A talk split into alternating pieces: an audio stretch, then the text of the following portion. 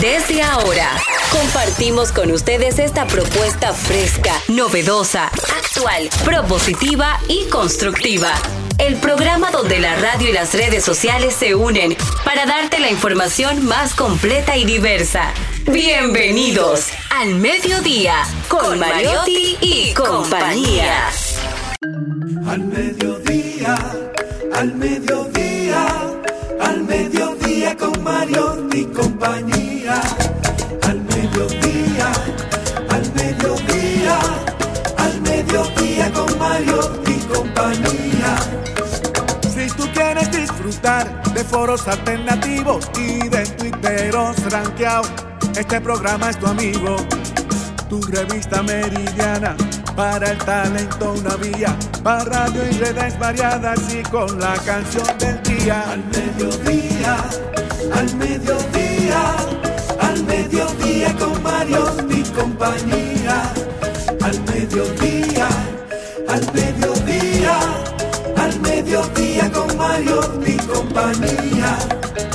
Si tú quieres disfrutar de página para izquierda, en la calle y el hogar, por eso no te lo pierdas.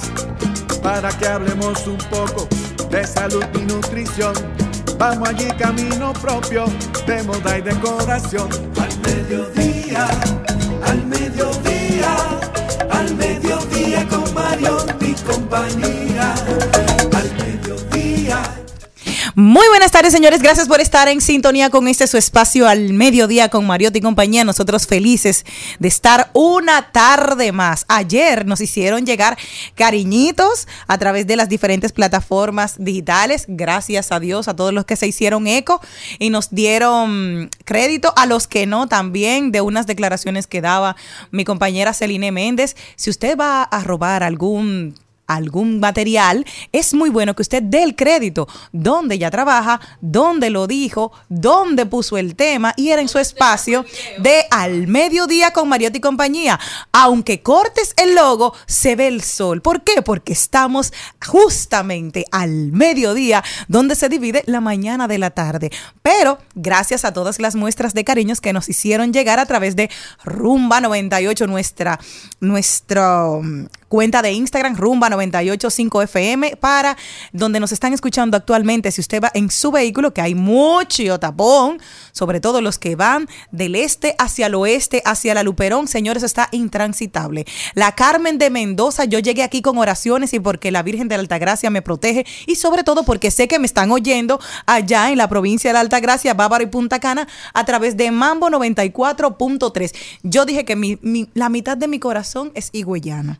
Y él lo saben todos allá. También Premium, un pedacito de mi corazón también es del Cibao, que mi abuelo era de allá, de San Francisco de Macorís. Por ahí nos escuchan también.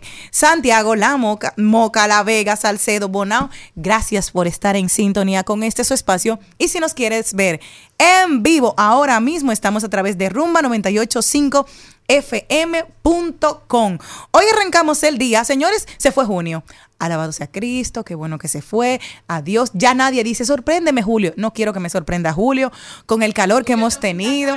Julio está en Puntecana, está, está descansando porque había muchas cosas que se habían dicho. Y ya él estaba, dijo el año pasado que estaba cansado de los memes que hacen con llegó julio, ya nadie. Nadie nunca ha dicho llegó agosto, después de Figueroa, ya agosto tampoco nunca se le da la bienvenida. En fin, hoy, 29 de junio, se celebra el Día Mundial del Diseño Industrial con la finalidad de enaltecer la labor de aquellos profesionales dedicados al diseño industrial que contribuyen a la mejora de la calidad de vida de las personas y al desarrollo integral de las sociedades. Felicidades para esos ingenieros industriales que el día de hoy están celebrando su día. Hoy tenemos un contenido, mire, caché bombita para que usted se siente. Ah, mira, ah, que tú no te sabías esa, Marina, no. Caché bombita, cuando algo era súper espectacular, fuera de serie, caché bombita. Así va a estar el programa del día de hoy porque viene nuestra montra, Elizabeth Martínez. Usted no la ha ido a ver a través de su cuenta de Instagram, estaba enseñando un apartamento clásico. Propósito, viene con un tema sumamente interesante. ¿Dónde invierte? Para temporadas cortas o largas. Ah, viene la suegra, temporada corta. Se va usted con su marido, temporada larga. Entonces después veremos la segunda temporada, tercera temporada. Tenemos nuestro segmento, ay, lo dijo, rodaremos por el mundo. Tendremos hoy el segmento de los Celitips. También tendremos Trending Topic para saber cómo está la tendencia Hoy también viene un invitado muy especial, el cantante exponente urbano Chelu Chak estará con nosotros el día de hoy. También reflexionaremos con nuestra alma, con doña Angelita García de Vargas. Tenemos un segmento nuevo, bueno, no, eh, no es nuevo, pero hoy tenemos una cosa picantica de acabado de salir en tecnología, no se lo pueden perder. Y también tenemos nuestro segmento de página para la izquierda. La política en el siglo XXI de los asesores Jaime Durán Barba y Santiago Nieto. Así que también no se pueden perder el comentario del economista Richard Medina que viene a cerrar este programa con broche de oro. Así que yo les invito a que usted se ponga cómodo, mande a comprar un jugo de chinola, porque a mí me encanta el jugo de chinola, sobre todo con leche. Me encanta, o de toronja. Tengo mucho que no bebo de toronja. Me encanta la toronja, me encanta la toronja. Y vamos a disfrutar de este programa que arranca ahora al mediodía con Mariotti y compañía. También me sé portar como si nada me importara a ti que ya no sientes nada, Decir que no me quieres, dime algo que te crea. Ay, ay, ay, ay, muchacha. Aunque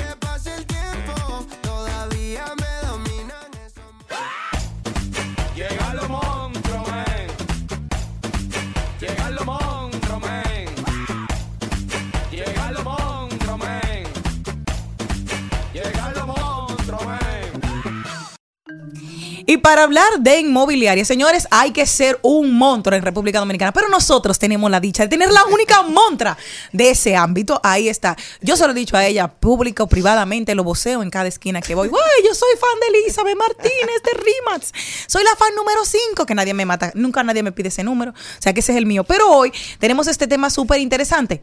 ¿Dónde invierto? ¿Para temporadas cortas o temporadas largas? Hola, Elizabeth. Hola, hola, ¿cómo estamos todos aquí? Felices, con Qué rojo. bueno, qué rojo, bueno. mamacita. Ay, sí, muy linda. Mira, ¿sabes que esta es una pregunta de toda persona que quiere invertir? ¿Por dónde comienzo?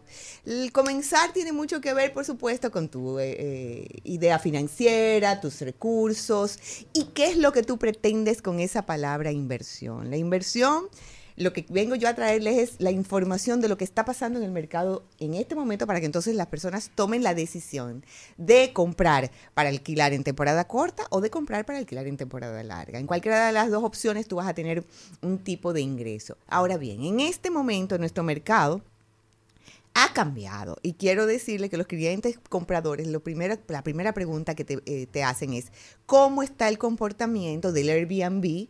Versus el comportamiento de temporadas largas, para entonces ellos tomar esa decisión.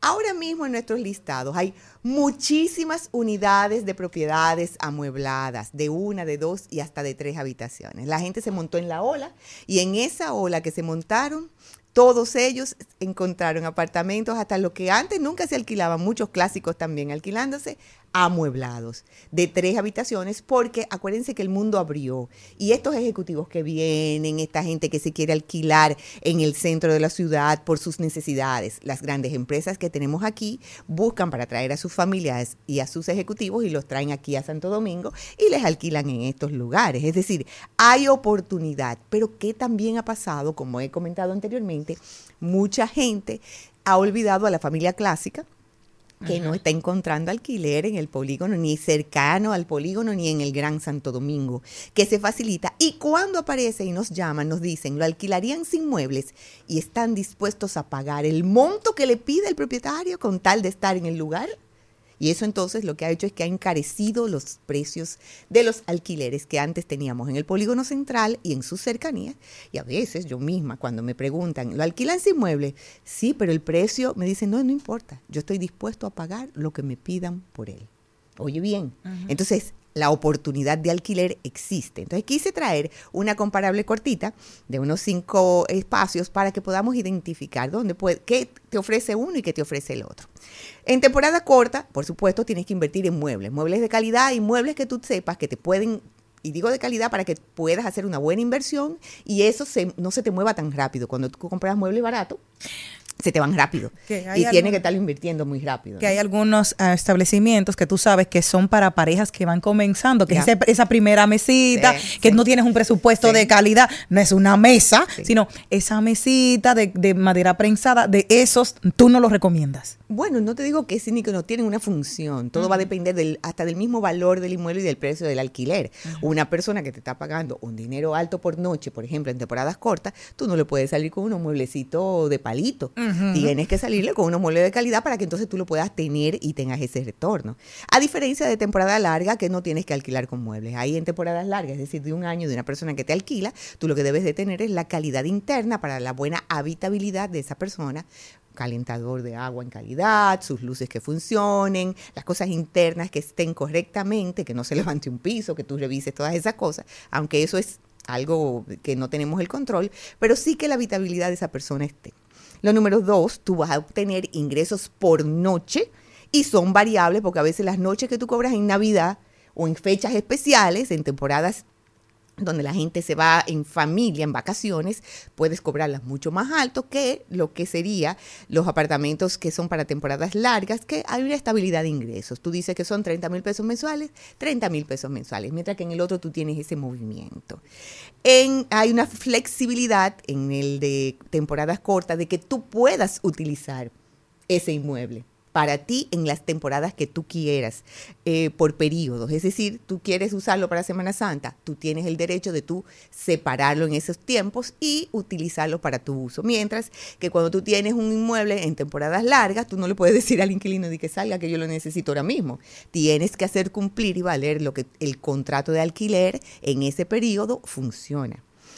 Hay otro que está en la temporada corta, el adaptarse a la demanda turística, es decir, tú puedes comprar con la sabiduría de que si en estos momentos en el país la demanda turística está, por ejemplo, en Punta Cana, que tanta gente busca para ese lugar, tú decir, puedo comprar en este lugar porque me gusta, o en Jarabacoa o en Constanza, y te puedes mover. La temporada larga es identificar el cliente inmobiliario, si es familia, si es una pareja, si son identificar si permites perro, etcétera. Entonces tú identificar que uno y otro son distintos. En el primero, si tú estás trabajando a la demanda, sabes que tienes que decorar de acuerdo a la demanda, darle las calidades de acuerdo a la demanda, es decir, tienes que hacer una inversión un poco más inteligente para ese lugar.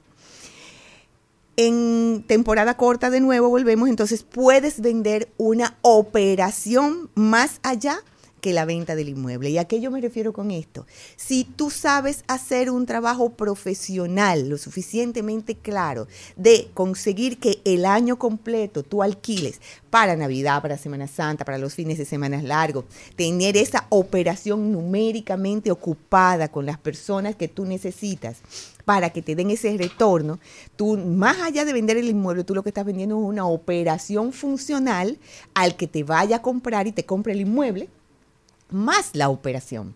¿Qué es lo que pasa con mucha gente que se olvida de que eso es una operación inmobiliaria y lo alquilan esporádicamente y entonces como no le prestan la atención, venden es el inmueble a- a- con muebles. Mientras que en la otra, en las temporadas largas, la oportunidad de venta siempre va a ser igual, buena, y tú lo que estarías vendiendo es la plusvalía ganada, más que otra cosa. Porque ahí, a menos que tú hayas amarrado un alquiler de largo tiempo, que puedes tener una embajada, un alto ejecutivo, que haga un retorno, acuérdense que todo es un cálculo del ROI, del retorno. Y cuando se le calcule y a esa persona le dé sentido ese retorno, bueno, pues también puedo vender la operación. Pero normalmente en alquileres de temporada larga, eso se da más en alquileres comerciales que residenciales. Eh, eh, franquicias que alquilaron en un lugar por 20 años y tú dices, te estoy vendiendo esta casa, mira la franquicia que yo tengo y te lo estoy dejando por este precio porque tú tienes ya un ingreso seguro. En el caso de las personas que van a invertir por primera vez en un hogar, eso también me llama mucho la atención. ¿Qué tú recomiendas? Un ejemplo como yo, quiero comprar mi casa.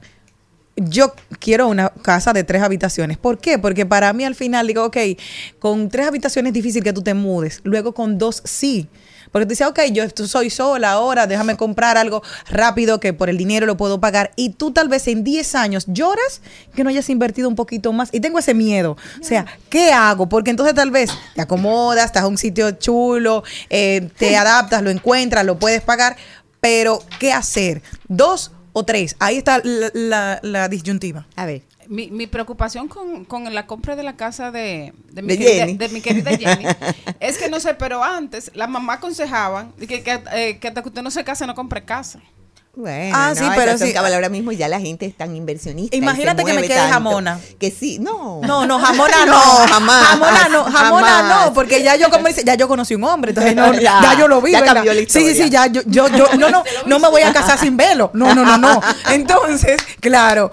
Pero en el caso de ya tú tener algo que tú dices, ok, yo tengo una edad, ok, no tengo que esperar que una persona venga a comprarme un hogar. Jenny, mira, te voy a decir algo. Es comenzar donde puedes. Sabes que esa es mi, mi frase favorita. Tienes que comenzar donde puedes, no donde quieres. Porque siempre vas a querer tener el de tres habitaciones, pero tal vez no vas a poder y es un sacrificio y lo vas a ver muy lejos siempre. Comienza donde puedas, no donde quieras. Tú no tienes el carro que tú soñaste toda la vida. Tú vas comenzando y dando paso a paso hasta que te llegue el carro soñado. Y después que tú No, tienes el carro soñado, lo cambia por un Este era el mío. el mío problema era es que ella soñada. empezó por el soñado. Ay, Exacto. calla. Ahí mismo cayó. Exacto. Tal vez quiere el inmueble soñado. Exacto. Bueno, mira, Bueno, pero bueno. la, la recomendación siempre es, tú te estás casando o pensando en que vas a meter a, a tu- a tu familia dentro del apartamento porque eres muy familiar y para ti es importante tener un grupo de gente dentro de tu casa, pues haz el esfuerzo, pero primero que el esfuerzo hace el cálculo. El cálculo para que no lo pongas tan lejos. Porque la conversación es, lo vas a poner tan lejos, tan lejos, que se va a dificultar en el tiempo y no vas a hacerlo. Entonces vas a decir, quiero, pero se te pierden las oportunidades que aparecen. Ese que tú me dices, ese apartamento eh, que viste, que hice el- el- Ajá, la conversación, es un apartamentico que aparece, un bicochito, como le decimos nosotros, un bicochito que apareció y se fue. ¿Por qué? Porque la gente lo ve. Entonces, si no tienes la planificación y la organización financiera, lo vas a perder. Claro. Y no es la idea. Entonces, para cerrar esta parte, hay una cosa. En temporadas cortas tenemos lo que les decimos los desafíos. Para las, las personas que alquilan en temporadas cortas hay un desafío que es innegable. La gestión de clientes. Los clientes que te alquilan, que tú no sabes de alguna manera profunda quiénes son, las investigaciones hacia ellos son muy ligeras, pues son personas que lo único que están haciendo es una reserva y aunque las plataformas hacen cierta investigación, le dan puntos por buen cliente, que se comporta correctamente, no siempre coinciden en un 100% con la dinámica. Y entonces al final eso requiere unos esfuerzos adicionales de tú, que ya invertiste, te va a llegar una persona y tú no sabes su comportamiento. Y por eso son las grandes quejas. El que va a temporadas cortas a gozar que va. Sí. Y tú tienes que estar claro de que te puede pasar algo lo suficientemente grande e impactante que te pueden dañar, te pueden romper. Y aunque tú vas a tener seguros, tú vas a tener muchas cosas. Te pueden afectar el inmueble y también te pueden afectar la reputación del mismo. Porque te pueden hacer un- una gente que te lo alquile y, tengan un manejo de drogas ahí adentro. Claro. Eh, han habido gente que hace videos, ¿En eh, como no, sexuales dentro de apartamentos y tú no tienes el control de nada de eso. Entonces, te pueden dañar la reputación, pero también eso puede pasar en temporadas largas y tú no lo sabes. ¿eh? Pero en la temporada larga, el desafío igualmente es encontrar los inquilinos adecuados que no causen problemas legales al momento de la convivencia dentro del inmueble. Entonces, al final, la recomendación siempre va a ser, identifica tus economías, no te metas donde no puedas, siempre lo he hablado, establece un presupuesto realista que no sea por una moda, que tú digas que tú quieres ser inversionista, que mucha gente cayó en un gancho queriéndose meter o dejándose llevar de algunos vendedores, entra y da este dinero y al momento de la venta o de querer ver si lo alquilaban no les daba para pagar la cuota mensual que tomaron como préstamo. Entonces quedaron enganchados. Investiga el mercado considerando la demanda que existe, los precios del alquiler, la competencia que hay junto contigo, porque tú no vas a estar solo. Si tú estás en un edificio donde hay 30 apartamentos iguales que tú, ¿qué es lo que tú vas a dar de diferente para que siempre te escojan a ti? Y los precios de alquiler, ¿cómo, ¿cómo va eso con las regulaciones? Que ahora mismo con la ley de alquileres, que la última vez que estuve por acá, hablamos sobre la ley de alquileres. Esa ley de alquileres, ¿cómo eso te puede afectar a ti? El costo de mantener la operación es algo que debes de mane- eh, manejarlo bien. Se lo vas a dar a alguien. ¿En cuánto es eso para que te maneje eso? ¿Cuánto cuesta eso? ¿Y cuánto te cuesta la rotación de los eh, muebles internos si lo vas a hacer en alquiler de temporada corta o de los arreglos a final de entrega si es por temporada larga? Al final, como te digo, Identifica, si tú estás tomando un préstamo hipotecario y cuentas con esa cuota mensual para ese pago de préstamo hipotecario, entonces tú tienes que pararte y hacer un cálculo financiero muy responsable para que en caso de que el inquilino no pague, si es en temporada larga, tú tengas un fondo de emergencia que te pueda cubrir y que eso no te afecte. Y si es por temporada corta, por igual, tener ese fondo de emergencia para que en caso de que pues, a veces te pagan por tarjeta, ese dinero no entra de manera inmediata, tú puedas cubrir que al final tus finanzas no te afecten a la toma de tu decisión de inversionista en el sector inmobiliario de este país. Yo lo digo. Si usted va a comprar algo, no lo haga sin que Elizabeth lo revise, lo vea y te recomiende cualquier cosa, porque de verdad que, como tú dices, tengo que empezar por donde Puedes. algún, exacto, donde puedo para llegar donde quiero. Es un com- complicado. Es más allá de la emoción. Sí, sí, es más tiene allá que de la ser emoción. más allá de la emoción. La-. Esto tiene que ser algo muy frío. Sí. Es un cálculo financiero en el que tú te vas a meter y no es comprar un racimito. Es más, ni siquiera es como comprar un carro. Es, es algo financieramente que va a influir mucho y te puede afectar en positivo como en negativo. Así que más allá de la emoción, la inversión es buena, pero tienes que saberla hacer de manera correcta. Señores, mi asesora, la de siempre, Elizabeth Rimatz. Do- oye, Elizabeth Martínez Rimatz, ¿dónde te consigue la gente? En Elizabeth Martínez Rimas, así mismo en redes, estoy para servirle. Me pueden escribir que estoy siempre contestando a muchísima gente que son las que me dan los temas para acá. Muchísimas gracias, Elizabeth, y nosotras continuamos. Gracias. Ay, ay, ay, ay, mi cielo, el amor duele y cuando está doliendo. Puedes salir con cualquiera, na, na, na, na.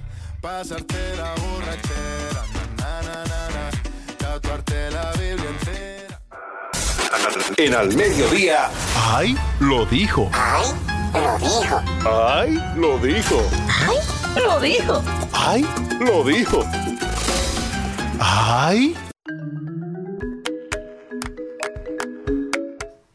Tenemos la presencia aquí de la generala de Monteplata, que quiere saludar. Maribel,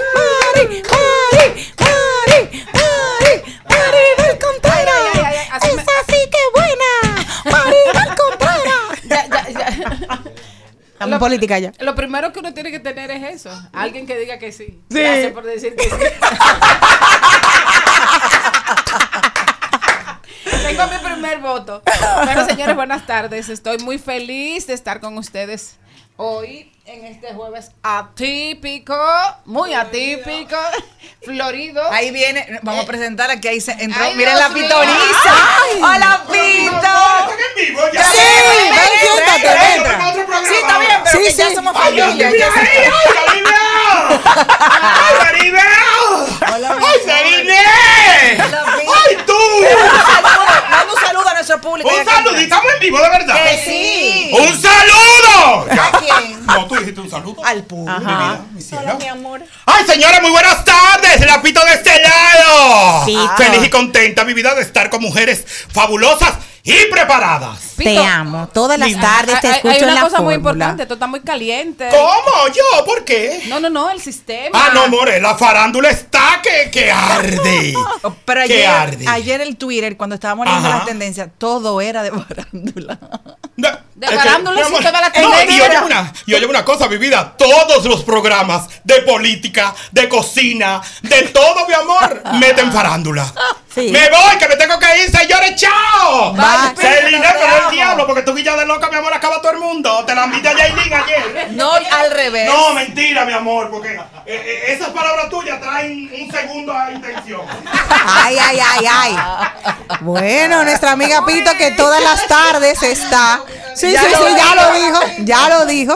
Eh, todas las tardes está en la fórmula con Kenny Valdés, que yo soy fan, me gusta mucho el programa. Luego que termine el nosotros, me engancho inmediatamente con la fórmula yo lo disfruto muchísimo. Bueno, yo estoy muy contenta también y una de las razones por las que estoy aquí es porque hoy viene mi hermano Chelo Shah. Ay, sí, mi amor. ¡Epa! Estamos Eh, aquí la- la- para bailarlo. Es, de Chelo y, y Mozart. Ajá, ahí va. Monstruo.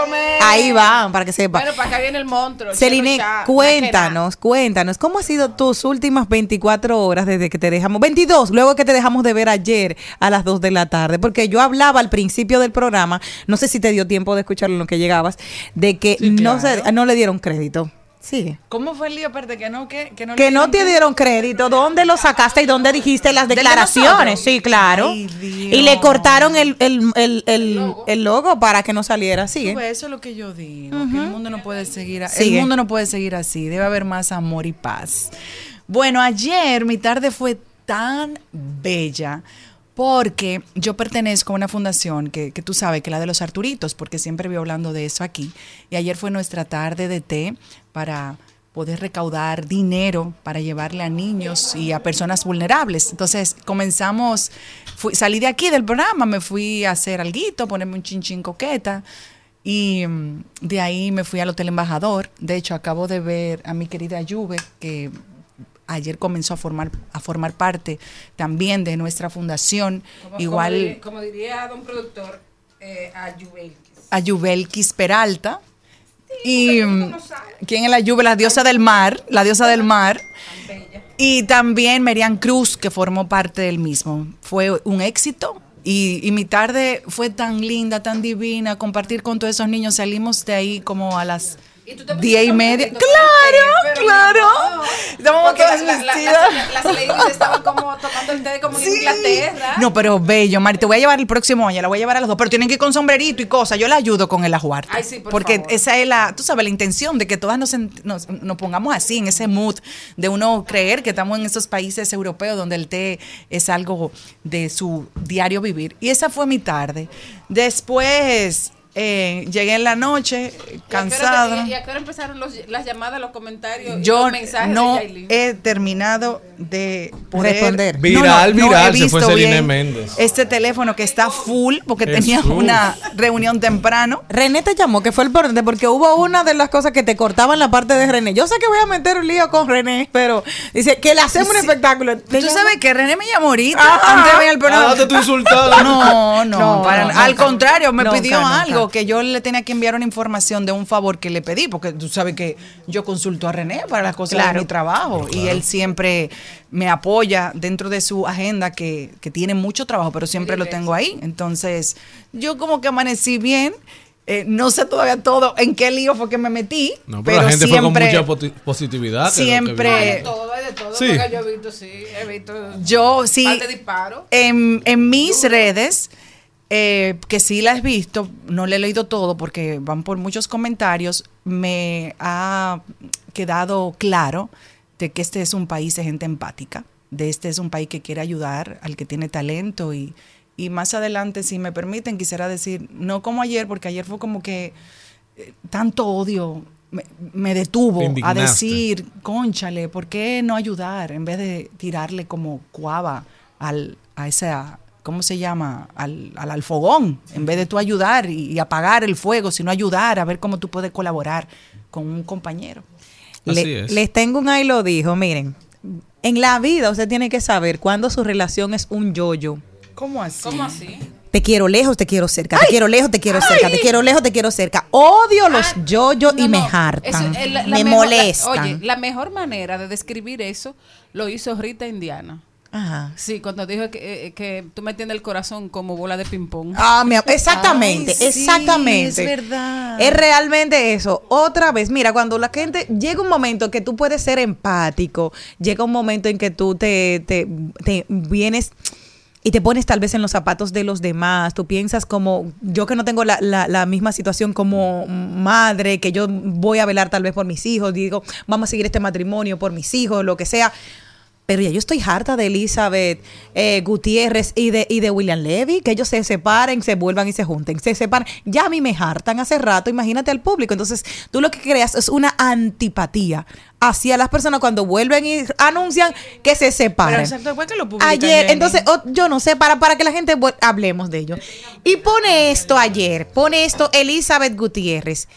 Las palabras hablan, las acciones hablan más que las palabras. La próxima vez que alguien intente convencerte de que le importas, mira lo que hace, no lo que dice. Si tú tienes 22 años con ese hombre y ya se han, ya se han separado 10 veces, pues ya tú sabes que, como dice, no esperes que una persona te, te demuestre dos veces que no te quiere. 15 veces no puede ser posible. Porque ya yo estoy, no, ya yo estoy cansada. Entonces, cada vez que tú ves esto, tú como que dices, ah, otra vez, qué bueno que se separaron. Y dentro de dos meses, ah, bueno, otra vez se reunieron. Ya tú estás, que... mm, Déjalo de seguir y ya. ya. No, es que yo no lo sigo. Bueno. es que yo no lo sigo a ninguno de los Bueno, dos, pero es la noticia del día de que ella, puedo- porque se- él se fue a trabajar en una nueva novela y andan los rumores de que ya él está con la protagonista. Bueno, yo tengo una pareja de amigos que vivieron 20 años de casados, gente joven, que se casaron muy joven. Eh, ella se fue de la casa, se llevó sus hijos, se mudó en otro apartamento y es y se arreglan cada cierto tiempo. Ajá. Y él ya ya no vuelve a la casa anterior. Cuando se arreglan, él él se quedó en la casa. casa del matrimonio, él va a la casa. Esa no soy yo, señores, por si acaso. No, no es el Inés. No, porque tú va a la casa y cuando vuelven a pelear, ella lo despacha para el apartamento. Y Ya- le pregunto yo hace unos días, ven acá, el fin de semana le pregunté, ¿qué Tan. van a decir los vecinos del apartamento familiar? Porque los vecinos llevan. Los vecinos llevan más de lo que uno piensa. Me dice, no, ellos que pueden decir más que somos una pareja inestable. No, intermitente, ahí va. Es una pareja que se estira y se encoge, se estira. Es una canción, se estira y se encoge. Siempre estás pensando en Vámonos, mí. por favor. De tu mente no me puedo ir.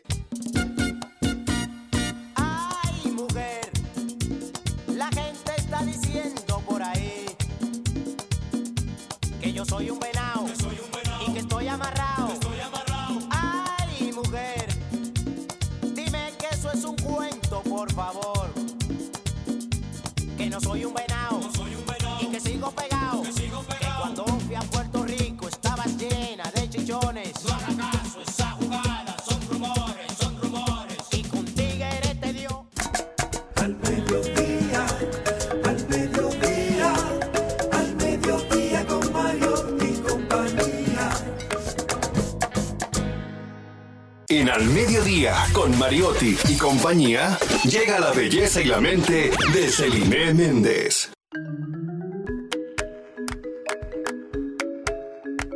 Señores, yo agradecida de todos los comentarios positivos que he recibido en mis redes sociales. Eso me llena de alegría y también en otros medios de comunicación porque este es un país de gente que es empática, de gente alegre, de gente, el dominicano le gusta ayudar, es solidario.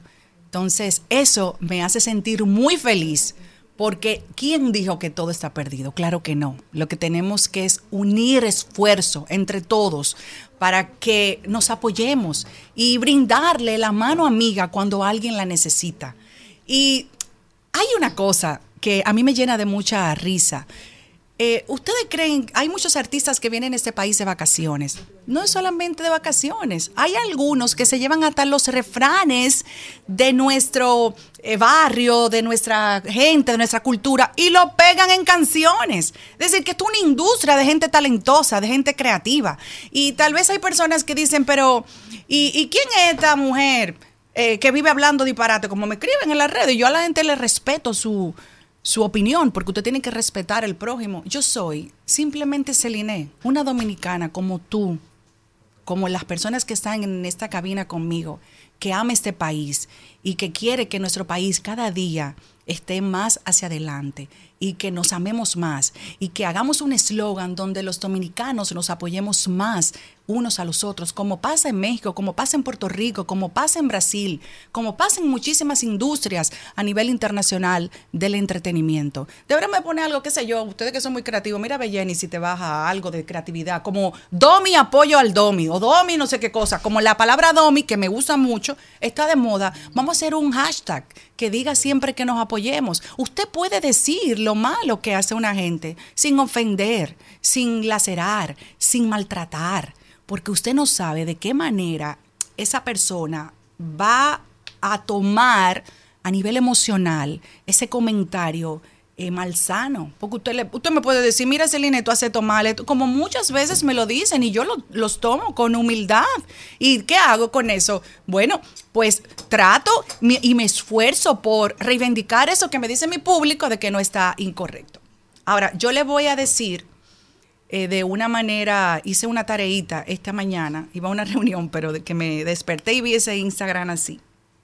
Ayer. ¿Te asustaste cuando viste? Me asusté porque tú viniste ayer y dije que te va viral, pero yo no hice esto para, para No. nada de esto. Yo lo dije porque ayer me sentí mal, porque porque hay que decirle a la gente tantas cosas negativas. Entonces, por eso tuve que... ¿Tú que me- entrevistarías a, entrevistarías a Yailin en tu programa?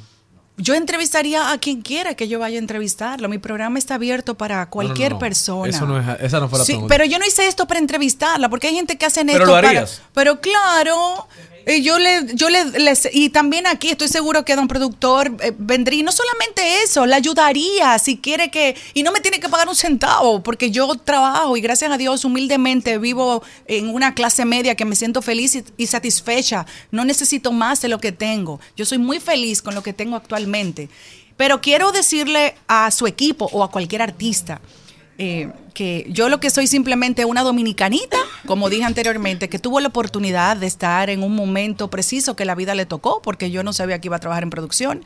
Y atento a chiste, duré casi 12 años trabajando en eso y tuve el chance de conocer eh, muchos artistas y, y buenos productores que estuvieron involucrados en el mundo urbano 100%, desde la primera vez que subió un musical urbano a Premio Soberano. Eso fue en el 2011, porque anterior a eso, nuestra querida Dilenia Taktuk había hecho un musical con Omega. Pero luego de eso se hicieron unos arreglos para que limpiaran sus letras y se logró.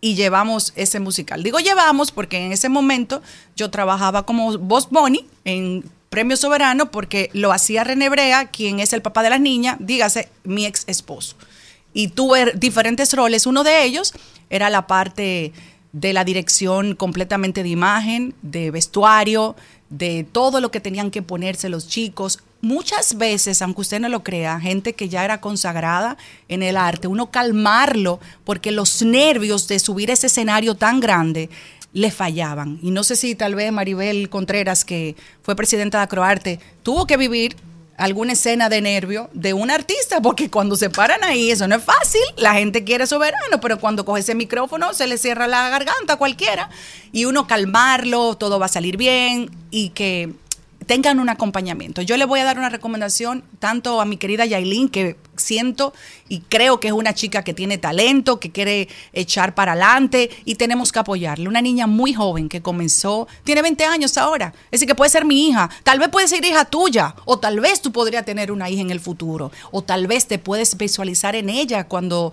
eh, tuviste 20 años. Sí, ella duró qué, dos, tres años con, con su pareja, no sé cuánto, con Anuel, decir, que ya todavía era muy jovencita. Tú tienes el mundo por delante para que te prepares. Y puedes hacerlo de dos maneras, y voy a hacerlo metafóricamente. O compras el pastel hecho, o te voy a dar los ingredientes para que hagas el pastel tú mismo. El pastel hecho que es más fácil porque simplemente te tienes que sentar a comértelo con las personas que estén a tu alrededor y que sean de confianza, es buscarte un productor consagrado. Hay dos cosas, eh, por favor, quítame el, timbre. Hay dos cosas que van a pasar con esos productores que te voy a recomendar. Sí, viral. O que te cobren mucho dinero, porque son personas que hacen un trabajo de mucha calidad, o que no te cobren un centavo, porque ellos son así de artistas. Hay cosas que han hecho por nuestro país y no han cobrado un centavo. Y hay son gente que asumen como proyectos. la asumen, no, y que son dominicanos y creen en el arte.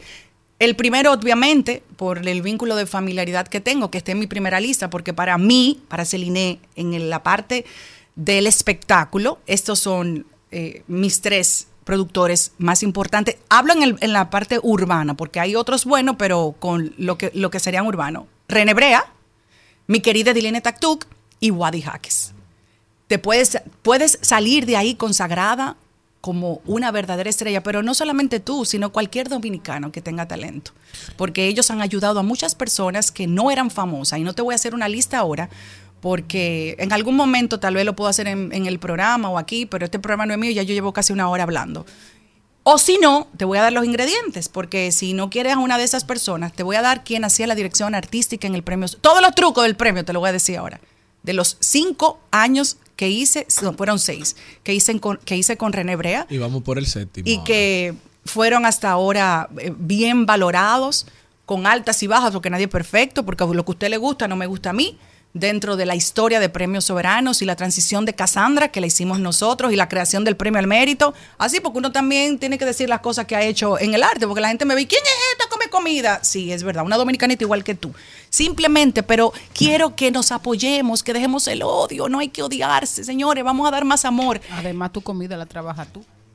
También es así. Puede llamar a Gracielina Oliveros. Gracielina es una de las mejores, por no decir la mejor directora de, de escenografía, de, de- de escenario, escénica. ¿Por qué? Porque tiene paciencia, tiene talento, se dedica a su trabajo, conoce el mundo urbano, ya sabe cómo llevar esa parte porque lo ha hecho por muchos años. Puede también para, tiene que buscarte eh, una parte, una gente que te ayude con tu clase de oratoria. Hay muy buenos profesores de oratoria, una lista larga. Eh, simplemente toca puertas. Está Juan Carlos Arbelo, está Soy la Luna, está Lizeth Selman, está la misma Gracielina o cualquier otra persona del mercado que tú puedas eh, interactuar y decirle, mira, yo quiero aprender y estoy seguro que te van a ayudar. Si es coreografía, puedes llamar a Eric Guzmán, a Rosén, a Rosén Nejerez, a Pamela, puedes llamar a Yolanda Alvarado, a Víctor Heredia, a Iván Tejeda, que por muchos años fue nuestro director de coreografía, el, el encargado de, de hacer la gráfica. Si esta imagen puedes llamarte, para mí uno de los más completos, bueno, Sócrates, pero para mí el que eh, es estilista, eh, maquillador, eh, también peluquero y te va a servir para cualquier fotografía, mi Paolo Divaldi, de toda la vida. Está Sócrates, Maquini, Radamés Espíritu, Luz Menier, Keiter Esteves. Si es maquilladores, Eli Mesa, Maciel Nina, y también el mismo Paolo, si es peluquería, Paolo Divaldi, Luce Perroni, también está Elis, Elvira Sepúlveda, si es de vestuario, Janina Zar, Janina, que estoy segura que te vestiría, y ni te cobraría, porque que al final son gente que aman este país, que somos dominicanos, que queremos apoyarnos unos con los otros. La gente de Bright to Be, Melquis Díaz, digo estos nombres porque son gente que siempre van a colaborar, aunque la gente eh, no tenga tal vez Producción, dinero, pero si no talento. Hagamos el ranking que según Se- Celine Méndez, por renglón, son los mejores. Que nos Vi- vamos viral hoy también. Yo digo estas personas, yo digo estas personas porque ya la hemos probado. el país El, los ha probado. el país ha visto su resultado. Son gente que trabajan bajo presión de artistas, saben cómo es el mundo de los artistas y porque aquí hay mucho talento, señor. Este país está lleno de gente muy talentosa. Eh, y tienes que coger clase de etiqueta y protocolo. Yo te la daría feliz, hasta gratis, porque me pasé la pandemia junto a Judith Curi dando talleres de etiqueta y protocolo. Señores, ser artista no es fácil, usted tiene que saber de todo, hasta comer en una mesa. Y yo creo que lo más difícil es cuando el éxito te llega primero que la preparación. Es, difícil, porque ya tú eres exitoso, entonces prepararte ya con el éxito debería ser más fácil, pero el ego también juega un papel importante ahí. Y tienes que aprender a caminar con tacones. Para eso te puede enseñar Stalin Victoria, Tailuma y- o Sócrates. Para eso. Sí, Hay porque hay que de andar con tacos. Claro, pero claro, para caminar, para tener porte, para tener elegancia, ser artista no es fácil. Y me dirían, ay, pero hay muchas mujeres que no han hecho eso. Es cierto, tal vez, pero ya al nivel que ella está, ella tiene que prepararse. Y, se- y es vi- como decía Mario Benedetti, de eso se trata, de coincidir con gente que te haga ver cosas que tú no ves, que te enseñen a mirar con otros ojos. Así que dejemos el odio. Y tantas personas que han dicho cosas negativas de Yailin, mejor denle un Pero llámala a Celine, atrévete, escríbele. Pero No, no, yo la, no. yo la, es que yo no sé por dónde llamar. A veces el éxito omnibula, nubla la visión. Y el que está más claro es el que tiene que ayudar al que está nublado. O el que para uno está nublado, uno no sabe.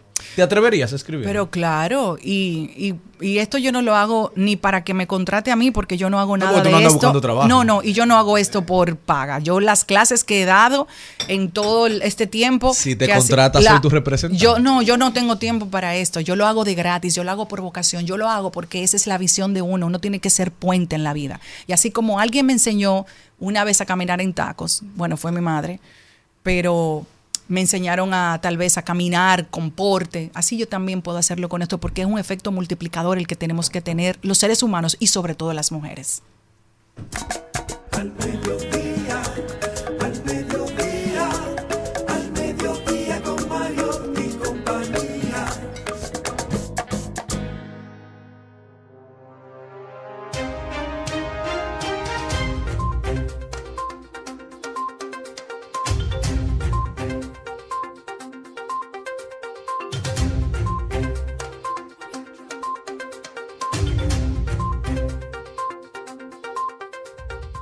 Y ahora vamos a rodar por el mundo Yenequino que tienes.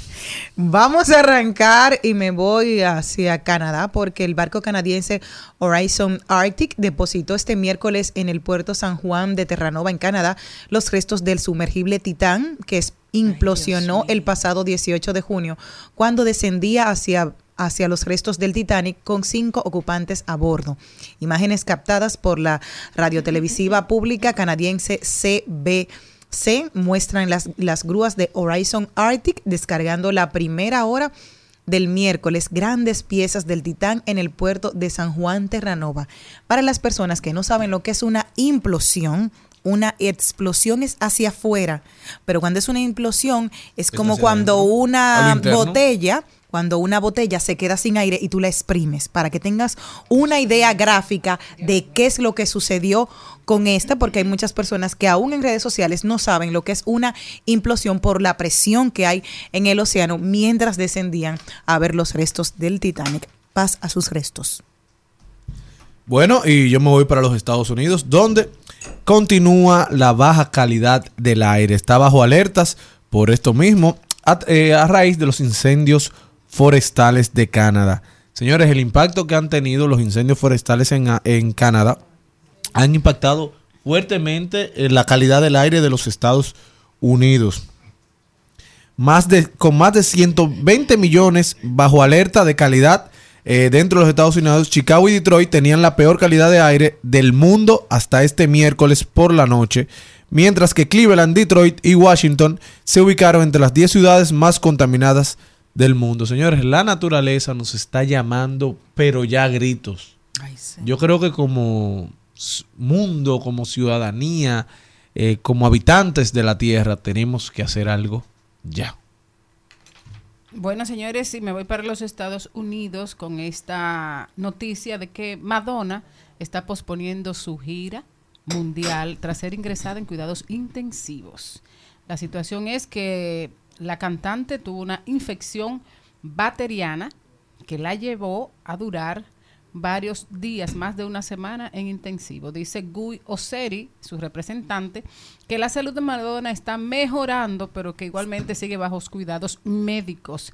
Este ícono de 64 años aspiraba a iniciar el mes que viene su primera gira de grandes éxitos titulada Holiday.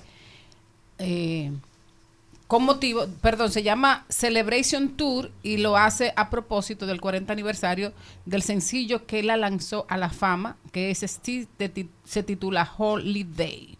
La gira debía comenzar en Vancouver, Canadá, el 15 de julio. Eh, vamos a ver si esta infección bacteriana grave eh, cede para que ella pueda iniciar su proceso de su maravillosa gira mundial. Bueno, salud para Madonna. Me quedo en Estados Unidos también, donde el presidente estadounidense John Biden dijo que su homólogo ruso Vladimir Putin está perdiendo la guerra en Ucrania, pero que es demasiado pronto para saber si se ha visto debilitado por la fallida rebelión del grupo Wagner. Les tengo una noticia última aquí que tenemos para compartir y me voy para España, señores, miren. El ser humano tiene, todo el mundo, todo el mundo tiene deseo de que alguien te quiera, de que alguien te ame, de que alguien te busque. Yo ayer ponía en mis estados, por fin llegué a la edad que me gustan los hombres de 40, pero es porque Henry Cavill tiene 40, no es por otra cosa. Pero habla de, ay, el Superman nuevo no me gustó, es muy orejón.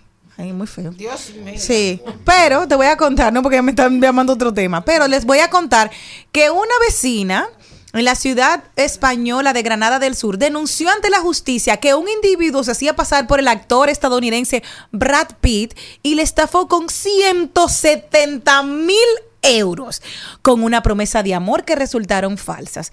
¿Qué creen? Ella en esta época todavía se dejó engañar con los espejitos. Sí, así mi mismo. madre. Ella empezó, ella empezó una relación con Brad Pitt, que le empezó a decir que él iba, se ganó su amistad, incluso su amor. Establecieron una relación análoga, sobre todo, a la de la pareja. El falso Brad Pitt le prometió incluso venir a España, grabar una película juntos, lo que aprovechó para pedirle distintas cantidades de dinero por que él, ella le mandaba, no, pero ella le mandaba por transferencia y amor para hacer frente a los gastos derivados de estos planes, porque Brad Pitt es muy pobre. Eso es lo que yo digo. En este periodo, el estafador enviaba a la mujer fotos de él en alfombras rojas y estrenos de película. Incluso algún fotomontaje con mensajes dirigidos directamente a ella. Cariño, de verdad te amo. Prometo pagarte todo bien. Cariño, todavía te amo y sigo aquí para ti. Rezaba uno de los mensajes escritos a mano en un fotomontaje que había impuesto en una fotografía del actor de Hollywood. Ante la O sospecha sea, de que pudiera Pitt, sí. A los hijos de Angelina. Ante la sospecha de que pudiera ser víctima de una estafa, dado que las promesas del supuesto actor no terminaban de concretarse, la mujer decidió recurrir a la justicia y detalló que la suma estafada es unos 186 mil dólares, lo que se traduce en 170 mil euros. ¿Qué les parece? Esto está... no, no, no. no, no, no. Mami siempre dice que todavía Colón viene y halla. y No, mira que sí, que encontró. Pero fue allá. Ahora, el, que. Mira, los pejitos no nada más vienen aquí. Ese vino de Estados Unidos para allá. Porque por mucho. A mí me escribió un día un, un Henry Cabril. Me dijo. Me encanta que me sigas. Y yo, ah, bien, qué bien. Cuando yo te veo en una cámara, entonces hablamos. No, mi amor, así no. ¿En serio? lo ¿Ni te último. escribieron así? Sí, uno, un- uno de esos que van, porque saben que yo soy fan, yo sigo a Henry Cavill en varias cuentas. Búscalo en mi foto, búscalo en mi foto, Ah, en el fondo de mi celular, ¿qué tú crees que está? Henry, la nueva foto. No puse la novia esa que no me gusta, ¿no? La rubia patiseca esa, ¿no? Bueno, hay una noticia muy triste. Gracias a Dios no se ha reportado ningún incidente de vida humana, pero se incendia la tienda de lujo Tiffany de la Quinta Avenida de Nueva York. El lugar se encuentra al lado de la Torre Trump y del otro lado está Louis Vuitton. Así que esperemos que no haya ningún accidente humano y, que sea todo, eh, que no haya sido de una que no haya sido tan trágico. Lamentablemente, la causa probable del incendio declaró el concejal de Nueva York que puede ser la explosión de un transformador eléctrico. Así es. Bueno, aquí terminamos de rodar por el mundo y seguimos con este programazo del día de hoy.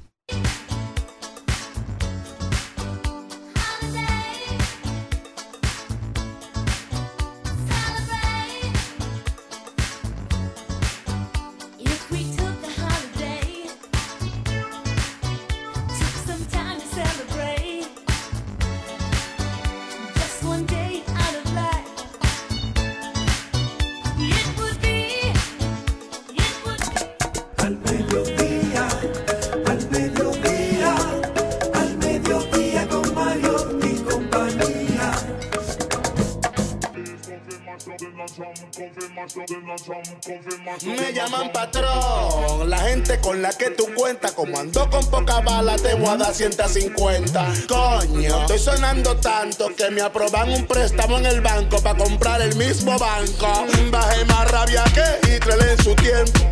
No te mandé a matar por falta de tiempo.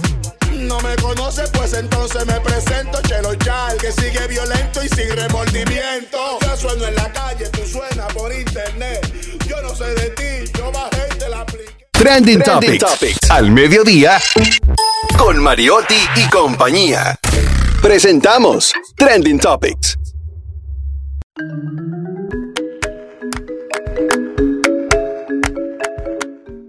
Bueno, y las tendencias del día de hoy, ¿qué tienes tú, Jenny?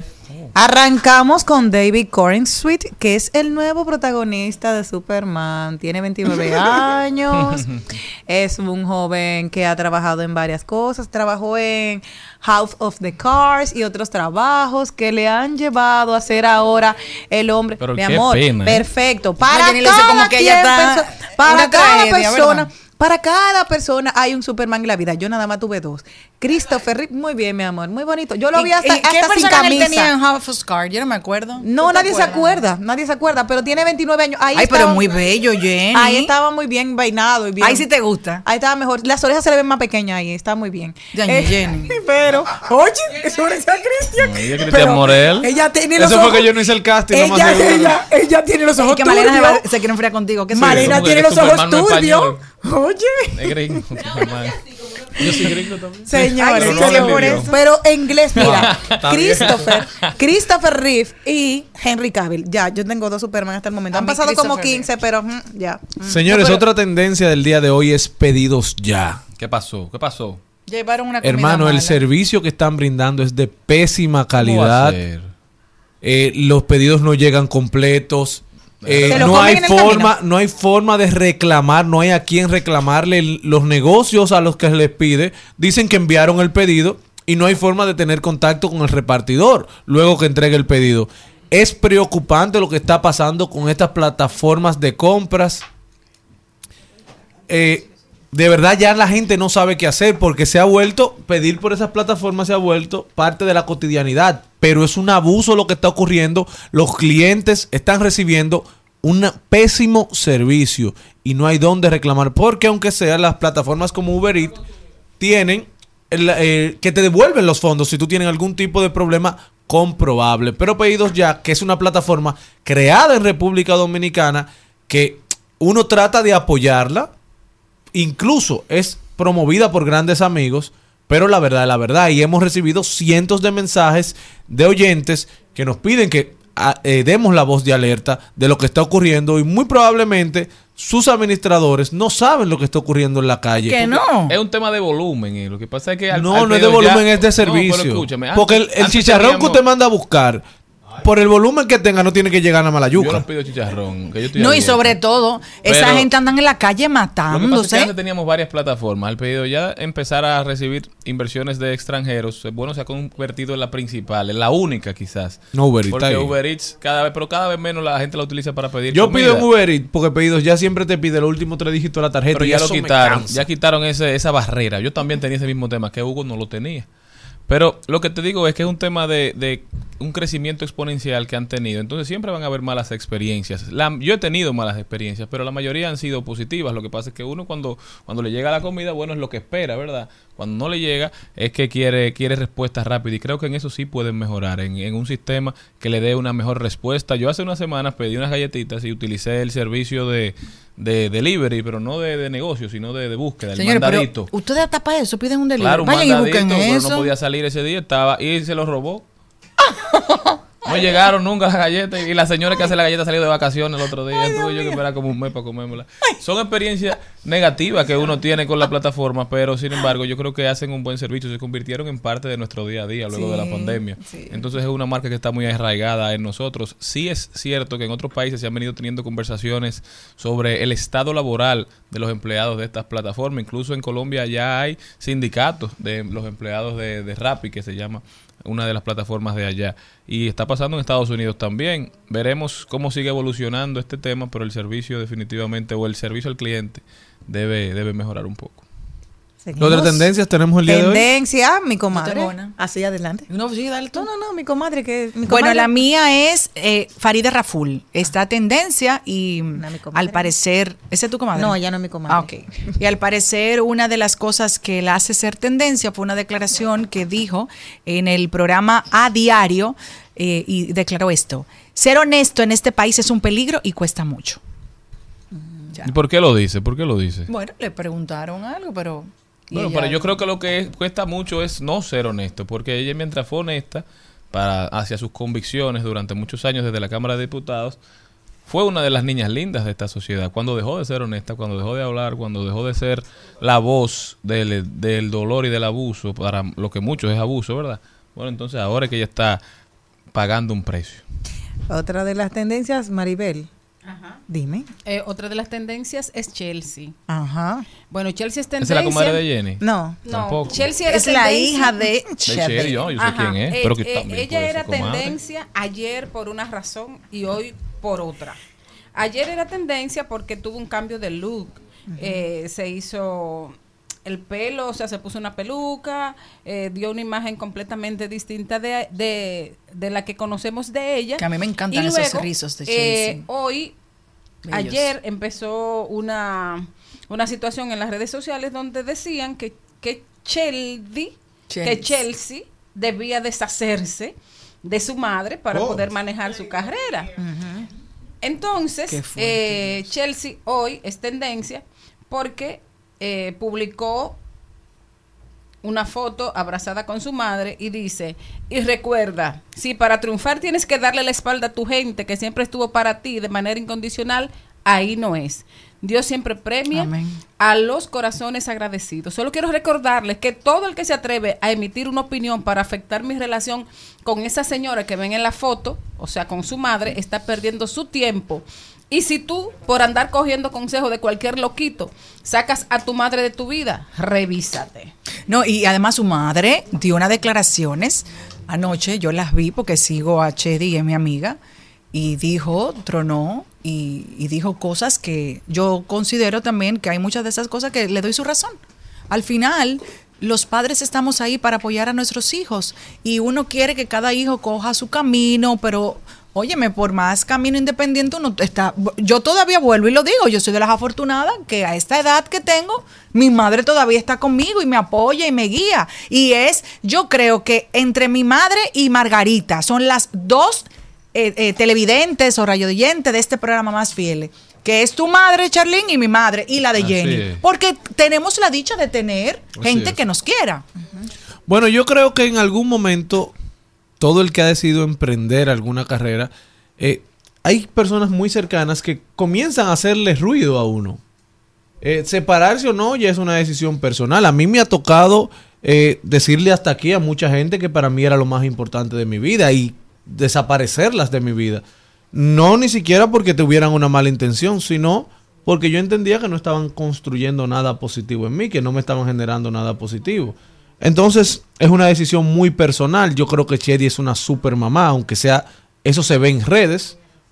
Eh, bueno, y Chelsea está, es muy aterrizada y siempre lo ha sido y siempre eh, sabe lo que quiere. Chelsea sabe a dónde va y las oportunidades que le han llegado en la vida no han sido fortuitas ni han sido buscadas por su madre. Es una joven que ha logrado construir una carrera al paso, un camino largo, pero paso a paso. Y yo le la invito a seguir así, que en este mundo de lo superfluo, de lo que nada, nada le hace tiempo a nadie, eh, donde la música se escucha hoy, se pega hoy, ya mañana no existe, que siga haciendo contenido de calidad, que su momento está en la puerta de la esquina, que no se desenfoque. Y lo hizo ahora. muy bien en United Pero es que es una muchacha con un talento impresionante que se ha formado para ser exitosa. Que tenemos un público dominicano que a veces somos malditos. Que Y no me- podemos ver el talento, es otra cosa, pero va a haber quien reconozca el talento que hay ahí y que sepa todo lo que se puede construir con esa muchacha que se llama Chelsea Y, García. y chula la canción de Carlito, ¿tú la oíste? Todavía no Qué lo he oído. Hoy, hoy a las 8 de la noche es tendencia porque hoy a las 8 de la noche es lanzada la copa vacía, pero People en español se lleva la ¿Qué exclusiva. es lo que la copa vacía, Jenny? La copa vacía, la nueva canción de mi comadre Shakira, que sale hoy a las 8 de la noche y daba su primera entrevista a People en español, ya luego de estar en Miami, explicando la situación de que en qué situación su papá, recuerden que el año pasado su papá estuvo en la UCI, ¿cuándo fue?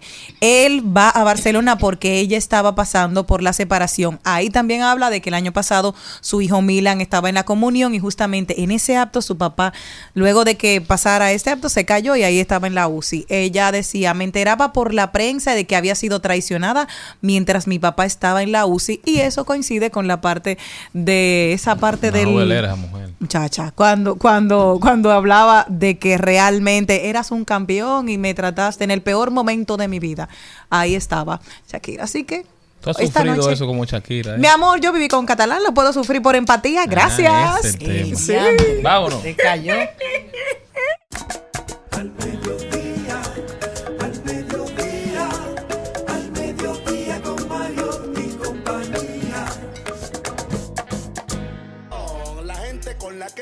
como ando con poca bala, te voy a dar 150. Coño, estoy sonando tanto que me aproban un préstamo en el banco para comprar el mismo banco. Bajé más rabia que Hitler en su tiempo.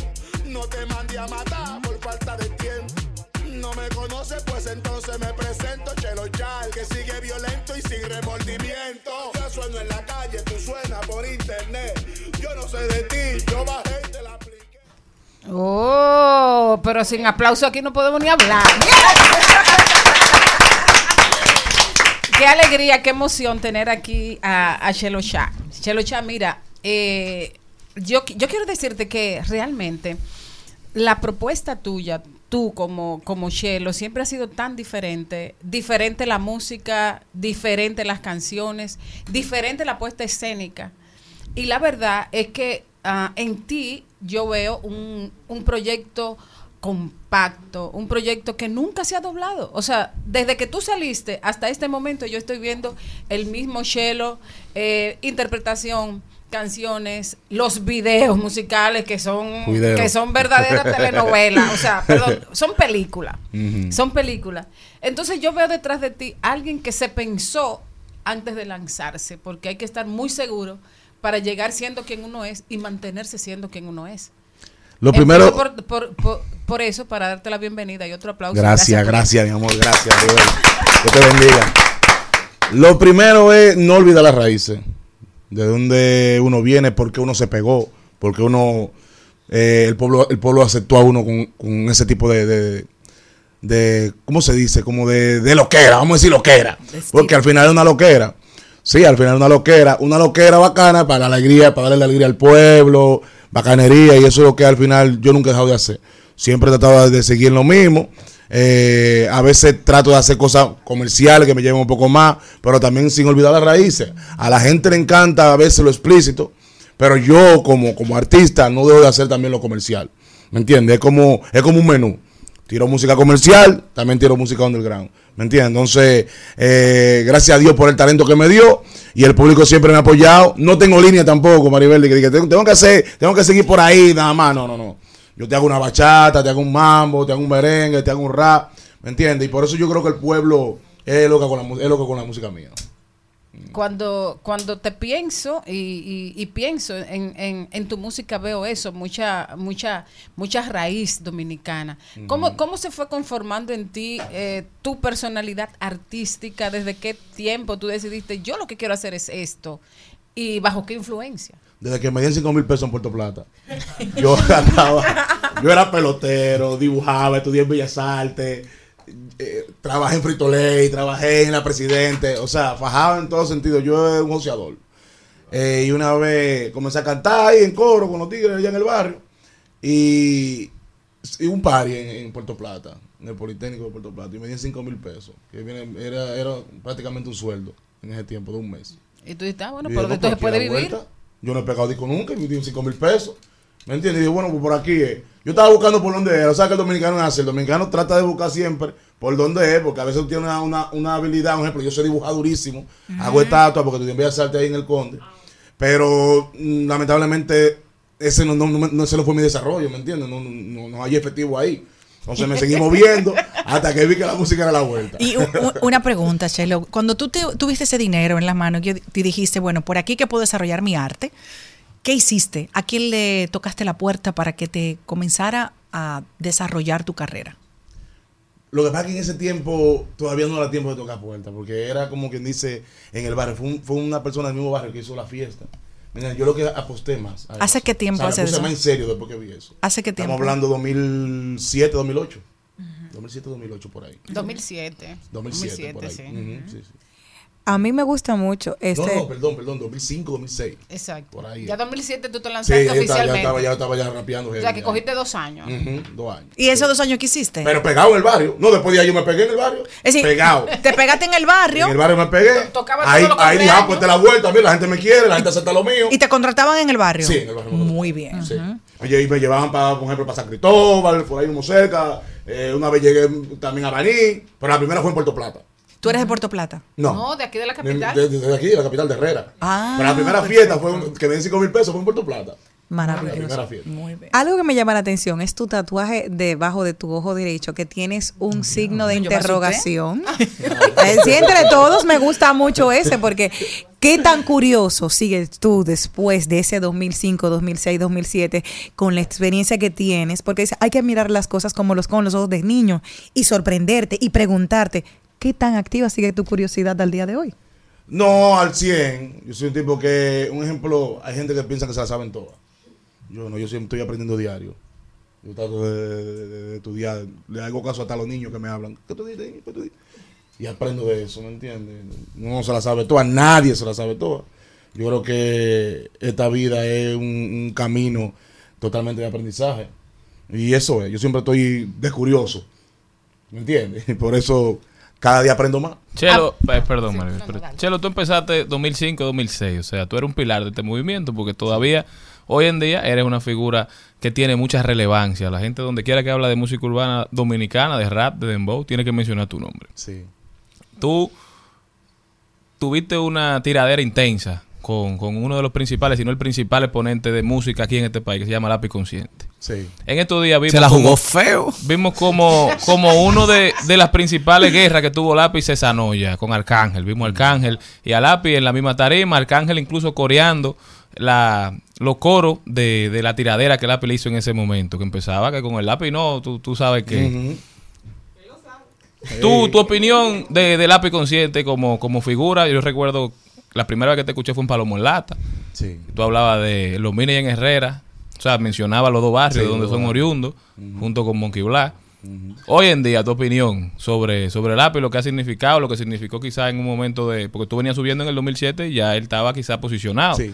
Se han distanciado, pero hay posibilidades también de, de reencuentro. Yo no la descarto, ¿me entiendes? Porque como al, al- al tipo que yo conocí en aquel tiempo no es el de ahora. Aquel tiempo ese tipo era bacanísimo, ¿me entiendes? Una bella persona. Ese tipo también se hizo para Nueva York. Nueva York lo volvió loco. Él se fue para Nueva York, cuando vino allá para acá, vino en radio. Y en palomería, y que, y que, que- que- que había que respetar. Mentira. Si tú no me respetas, yo no te puedo respetar a ti. Ese fue el ¿Entiendes? problema de ese momento. Sí, vino muy loco de la cabeza. Pero hace mucho a lo primero, eso. cuando me ayudó, era una persona totalmente bacanísima. ¿Me entiendes? Yo lo recuerdo perfectamente bien. Eh, un tipo que ayudaba a la gente que tenía talento. Que fue Nico que le puso el tema mío, pero ya él me veía azarando con 18 tigres andando. ¿Me entiendes? En los mismos paris de él. Él me veía, pero no sabía que yo rapeaba. Cuando Nico se lo puso, dije, ah, soy yo que tieto. Le gustó el tema, que fue Palomo en Lata, o sea, los versos de Palomo en Lata, y el coro. Y yo, vamos, vamos a montar. O sea, fue por el talento, ¿me entiendes? Y el tipo metía mano con todos los tigres, ayudaba. Un Rochi ahora, que Rochi tuve que, que bregar con todos los tigres, eso a mí me encanta, yo también lo hice en mi tiempo. Ahora no lo estoy haciendo porque primero tengo que buscar la pegada primero de nuevo, ¿me entiendes? Estoy joseando lo mío, muchachos, aguántense. Entonces, el tipo de verdad era una persona maravillosa. Después cambió, entonces ya ahí la cosa se fue dañando, y ya tú sabes. Después saqué el tema mío, que ya ustedes saben. Cogió muchos millones de views, una tiradera que en verdad, gracias a Dios, facturé. Entonces, lamentablemente yo no quería hacerla, pero el destino fue así. Él se viró, yo me viré y ya tú sabes. Chelo, dico como tu madre Sí. abuse y ahora cuando te explotemos, yo que trabajo Villa Juana, Villa Francisca, La Sulsa, Gualeil, Capotillo, hago vida política ahí, pero también hago vida entre los que llaman popis. ¿Cómo, cuál es la clave? ¿Cuál es la técnica para no desconectarse del barrio, pero gustarle a lo de la ciudad? Lo ¿Cómo primer- se logra esa vaina? Lo primero tiene que, ser- tiene que conectar siempre con el barrio. El artista que se descuida del barrio, o sea, el artista que viene del barrio, como nosotros, ¿me entiendes? Tal vez Hay gente que se pegan por ahí que no viene del barrio y conectan. Pero la gente que se cría en el barrio como nosotros no puede desconectarse del barrio. Yo cuando no estoy en el barrio, bueno, anoche mismo estaba en un torneo ahí en la Altagracia que ganamos y de todo, porque yo estoy patrocinando, estaba patrocinando un, un- un- un equipo. De ahí en mi barrio. baloncesto, sí. O sea, yo siempre estoy en mi barrio. Y entonces, no se puede uno desconectar del barrio porque tú pierdes la jerga, pierdes la conexión, La pierdes esencia, sí, la esencia, sonido. ¿me entiendes? De cómo Cuando conectamos yo con lo estoy en el barrio, yo llamo a los tigres para que bajen para el estudio mío. Que estén las uñas de Cáceres ahí. Que eso ¿Me fue lo que yo le dije ahorita.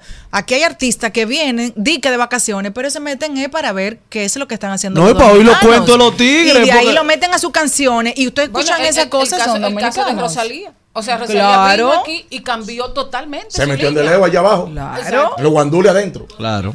Entonces, aquí, no, y aquí viene gente nada más no a eso, a, a- a escuchar música, eh, a escuchar los tigres, a también a escuchar jerga para hacer películas.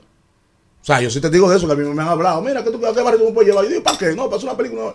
Yo, ¿cómo? Sí. Pero pagarle a uno, pues, por lo menos, acá. Y- Porque uno come también. ¿Y cuál es tu opinión de eso, Chelo? No, está bien, ¿me entiendes? Porque al final se está sacando cosas positivas de aquí, del, del- del- del- de la. República Dominicana, ¿me entiendes? Entonces, ¿por qué, Chelo, vienen otros y eso no lo encontramos bien? Y a los de aquí, entre uno y otros, vemos una, una agresión, una falta de empatía. No pasa, por- creo yo, que con artistas, tal vez los boricuas o, otros artistas, por ejemplo, en Colombia, que, que uno no ve ese odio público. Aquí, aquí en verdad eh, somos un poquito, disparamos como de una vez. "Eh, Mira, esto me hizo esto. O sea, somos menos profesionales que, que, que lo, de, lo de afuera, lamentablemente. ¿Me entiendes? Por eso se aprendiendo en el camino. Yo era así también. Yo agarraba el que me decía una mano una vez, yo tacaba para atrás una vez. O sea, somos un poquito más directos con, con las situaciones que pasan, ¿me entiendes? Cuando comencemos a tener un poquito más de manejo, tal vez las cosas se irán un poquito más lejos, ¿me entiendes? Porque también con nuestra loquera hay mucha, eh, nos desunimos, ¿me entiendes? Pero le puso, en un momento le puso mucha emoción al género también, porque la Sí, gente se porque parte dividía. también de, de- de- de la, de la fue, vuelta, otra- ¿me fue un momento que vivió el género, que Sí. había que tirarse porque la gente estaba buscando ese contenido. Sí, Y- sí, y- sí. Y, hay también tiraderas que son programadas. ¿Has tenido tú una tiradera programada? Dice, eh, fulano, vámonos a dar. No, no, no. Hasta ahora no. Hasta ahora no. Eso es natural. Y, y- y no, es natural. Y en verdad no, no, no, no, qui- no quisiera tampoco. Porque es que cuando yo rapeo, yo rapeo con maldad. ¿entiendes? O sea, Sí, yo- yo, imagínate. yo, yo siento que tengo un tigre al frente que le voy a dar durísimo, ¿me entiendes? Es un micrófono, se, se supone. Pero en ese micrófono yo desarrollo como que te voy a, a, tú sabes, a romper. Pero, y Chelo, en algún momento se decía que los artistas dominicanos tenían dos grandes problemas. Uno, que hablaban como que solamente le estaban cantando a los dominicanos, o sea, que usaban mucha jerga nacional, que el chileno, el mexicano, nunca iba a entender lo que nosotros decíamos. Sin embargo, ese se ha demostrado que es uno de nuestros principales fuertes, porque la gente ha asumido nuestro lenguaje. Y también el tema de, de la visa. Los boricuas, otros países tenían conexión en Centroamérica también. Nosotros teníamos el tema de la insularidad. Los dominicanos le daban mucha brega conseguir visa de trabajo para ir a Estados Unidos a, a promover su música. ¿Qué tú crees que fue más difícil? ¿Mantenerte cantando como dominicano, mantenerte usando la palabra dominicana, aun cuando el mercado le decía, no, para ser internacionales van a tener que cambiar la forma que hablan, o ese tema de salir de aquí? Cuando tú llevas un babón diciendo que la tipa me está chapeando, ya tú dices, míralo ahí. Lo que nunca, o sea, lo que nunca dejaron de hacerlo, yo soy uno de ellos. Yo nunca dejé de rapear como rapeamos aquí. Mi jerga siempre activa, ¿me entiendes? Yo nunca dije, dije, no, déjame, déjame tratar de buscar, déjame decir el título amarillo, como dicen los boricuas. Yo nunca en una canción mía dije esa vaina, ¿me entiendes? Dije, al garete. No, no, no, no, no. Nosotros seguimos con la jerga de aquí, ¿me entiendes? Y me alegro de que ahora artistas internacionales o número uno del mundo estén usando la jerga de nosotros. Eso era lo que se quería lograr. Y se logró, ¿me entiendes? No nos podemos dejar, porque esta es la esencia de nosotros. Nadie, nadie, nadie tiene la jerga de nosotros. Uno- nosotros a una sola cosa le decimos como nueve nombres. ¿Tú entiendes? Eso nada más solo hacemos nosotros. Claro. ¿Me Y Y todo el mundo te entiende. nuevas. y esa es la vuelta. No, hay ¿Sabes por qué palabras cambia lo que nuevas. está bacano? Y palabras nuevas siempre. Sí, sí, Eh, sí. de- déjame agregar- esencia. Déjame agregar algo en, en esa parte. Eh, decía John Manuel Serrat que para ser universal hay que ser muy local. O sea, lo que, eh, nosotros no podemos intentar hacer un arte con eh, la lengua de otro, con la- el sonido de otro, porque no es de nosotros. O sea, nosotros no podemos hacer nada con, por ejemplo, cuando tú ves una película chilena, uno la ve la primera vez y apenas lo entiende, pero después uno entra. Ahora tú piensas que nosotros pensamos que todos los que hablan español hablan un español mejor que nosotros, pero cuando tú ves a la, la- la- la realidad de cada idioma, cada idioma tiene su aplatanamiento, tiene su adaptación. Entonces, si nosotros no hablamos como nosotros hablamos, entonces no nos pertenece esa música. Y lo único que nos da sentido de pertenencia es que todo lo que suene, que todo lo que habla en tu boca cuando tú hablas, cuando tú rapeas, tenga que ver con todo el conglomerado dominicano donde quiera que está. Que a la gente le gusta lo Y que auténtico. lo identifica. Sí. O sea, este dominicano, mira cómo está hablando ahí, raro. Tú pitas en un sitio. Yo comprobé eso. Yo estaba en un aeropuerto en Europa. A mí me Yo dije, "Ah, ¿verdad?", y pité y que tres dominicanos. ver. Te dicen- Los españoles se quedaron igualitos. Todos los españoles se quedaron igualitos. Tres dominicanos se miraron. Una vez perdido varones. Cuando uno le escucha hablar, uno de sabe. Tú no te lo ves en la cara, pero tú sabes quién es dominicano. Sin importar el color, los rasgos, tú sabes cuál es dominicano. ¿Cuáles son de aquí? Te quiero preguntar algo. En la parte tuya familiar, ya tus hijos, ¿qué edad tienen más o menos? 6, 8, 11 y 16. Ah, ok. Eso mismo, o sea, que tienen, no, Eso mismo que quería saber, el, el rango de edad. ¿Qué ha pasado con tu música que a veces tiene un contenido muy explícito para ellos? ¿Lo dejas escucharlo? ¿No? Buena ¿Qué vas haciendo con ellos? En la parte familiar, ¿qué tan importante es para ti? Bueno, los temas, los temas, eh, yo no me pongo tampoco de que está muy de que, ¿cuál tema tú estás oyendo? Cuidado, eh. o sea, ellos saben lo que tienen, lo que pueden escuchar y lo que no, ¿me entiendes? O sea, mis hijos saben cuál tema son picantes. Eh, Yo creo que los temas pi- míos picantes desde que empiezan, hasta la música, la música se siente que ese viene picante. Que viene, viene. La música como medio terrorífica, hay que cambiarlo una vez, ¿me entiendes? Sin embargo, llegan los monstruos, cosas bonitas, empiezan con alegría, eso pueden escuchar, ¿va? ¿tú entiendes? Y están, están seteados, porque la más chiquita lo- y el más chiquito, ellos todavía no están escuchando música, están en la tablet, jugando Nintendo, pero ya la de 11, la de 16, saben cuáles son los temas que pueden escuchar. ¿me entiendes? ¿Y tu familia, qué tan importante ha sido para ti en este proceso de, de creación de, de, de este artista de Chelo Uchak con esta trayectoria que Después de Dios, lo más importante es la familia. Yo sin familia no hubiera estado quizá preso o por ahí, o ya no hubiese estado en este mundo. Pero gracias a Dios, a mi familia, a mi mamá que siempre ora por mí, ¿me entiendes? Estamos aquí y de verdad un hombre sin familia no es nadie. Ese fin de semana pasado tuvimos las chicas de, del género urbano tuvieron un evento en United Palace. Me gustaría saber cuál fue tu percepción sobre el mismo, tu opinión. No, contentísimo, porque nunca se había hecho. ¿Me entiendes? Nunca se había hecho, maravilloso. Eso fue algo de verdad que le dio un, un punto más a favor del género urbano dominicano, ¿me entiendes? Porque las mujeres, eh, la insuperable, hay Palmer y siempre tienen su rango, que ya están, ya son artistas que están declaradas. Pero lo que me gustó de eso es que le dieron, abrieron nuevas puertas a gente que todavía, ¿me entiendes? Que están eh, tirando para adelante, batallando para lograrlo, que eso nunca se había visto, ni, en- ni entre los, nos- nosotros los hombres. O sea, esa oportunidad que se dieron a, Che- a Chelsea, a la chamaquita también, una chamaquita Claro. nueva, una, una flaquita ahí. Ah, ah, eh, Lasmir, ¿cómo es? Es Lismar. Lismar. Lismar, Lismar. ¿Tú entiendes? La misma Yailin, la misma. O sea, son, son, son entradas grandes. A mí me encantó esa- ese paso que dieron eh, las mujeres y a, y a lo que. A lo, ¿Cómo se llama? A lo que hicieron el evento. A, lo- A los a empresarios, A a los los organizadores, productores. de verdad, gracias por eso que hicieron. Y, y voy a hacer un reconocimiento a propósito de eso que tú dices. Por ejemplo, la bachata no ha logrado congregar a sus mujeres. Ah. Identificar ya como... um, Estas son las mujeres del Tenemos género. como la memoria. Ah, eh, una. Son Ah, un poquito egoístas los bachateros y los merengueros. Es una pregunta para usted. Ay, ay, ¿eh? Responde. Bueno, en en el, en el caso del merengue no puedo decirlo porque ahí está Mili, ahí está Miriam, Belki Concepción. O sea, hay todo un, conglomerado de No, mujeres pero, que hicieron... hombre, hombre y todo. Yo digo que- todo. que hombre y mujeres, abarcando todo. Ah. hombre y mujeres. Responde. El género entero. ¿Cómo, se, ¿Cómo fue? Son un poquito egoístas entre, entre unión, es decir, Bueno, de- Los merengueros y los Bueno, bachateros. eh, eh, va- vamos a ser más serios, Chelo. Tú sabes que, lo, que una de las características más importantes que tiene un artista es que es yoísta. El Y sistema eso no tiene género. Eso no tiene género. Pero O dentro sea, de los yoístas, no, no, yo me no. subo a una tarima con el lápiz que no es amigo mío. ¿Tú entiendes? Sí. ¿Eh? O sea, con todo y- yo soy, ah, no, espérate, yo soy Chelo Chami, es que, eh, ¿qué es pasa? No me entra vaquero.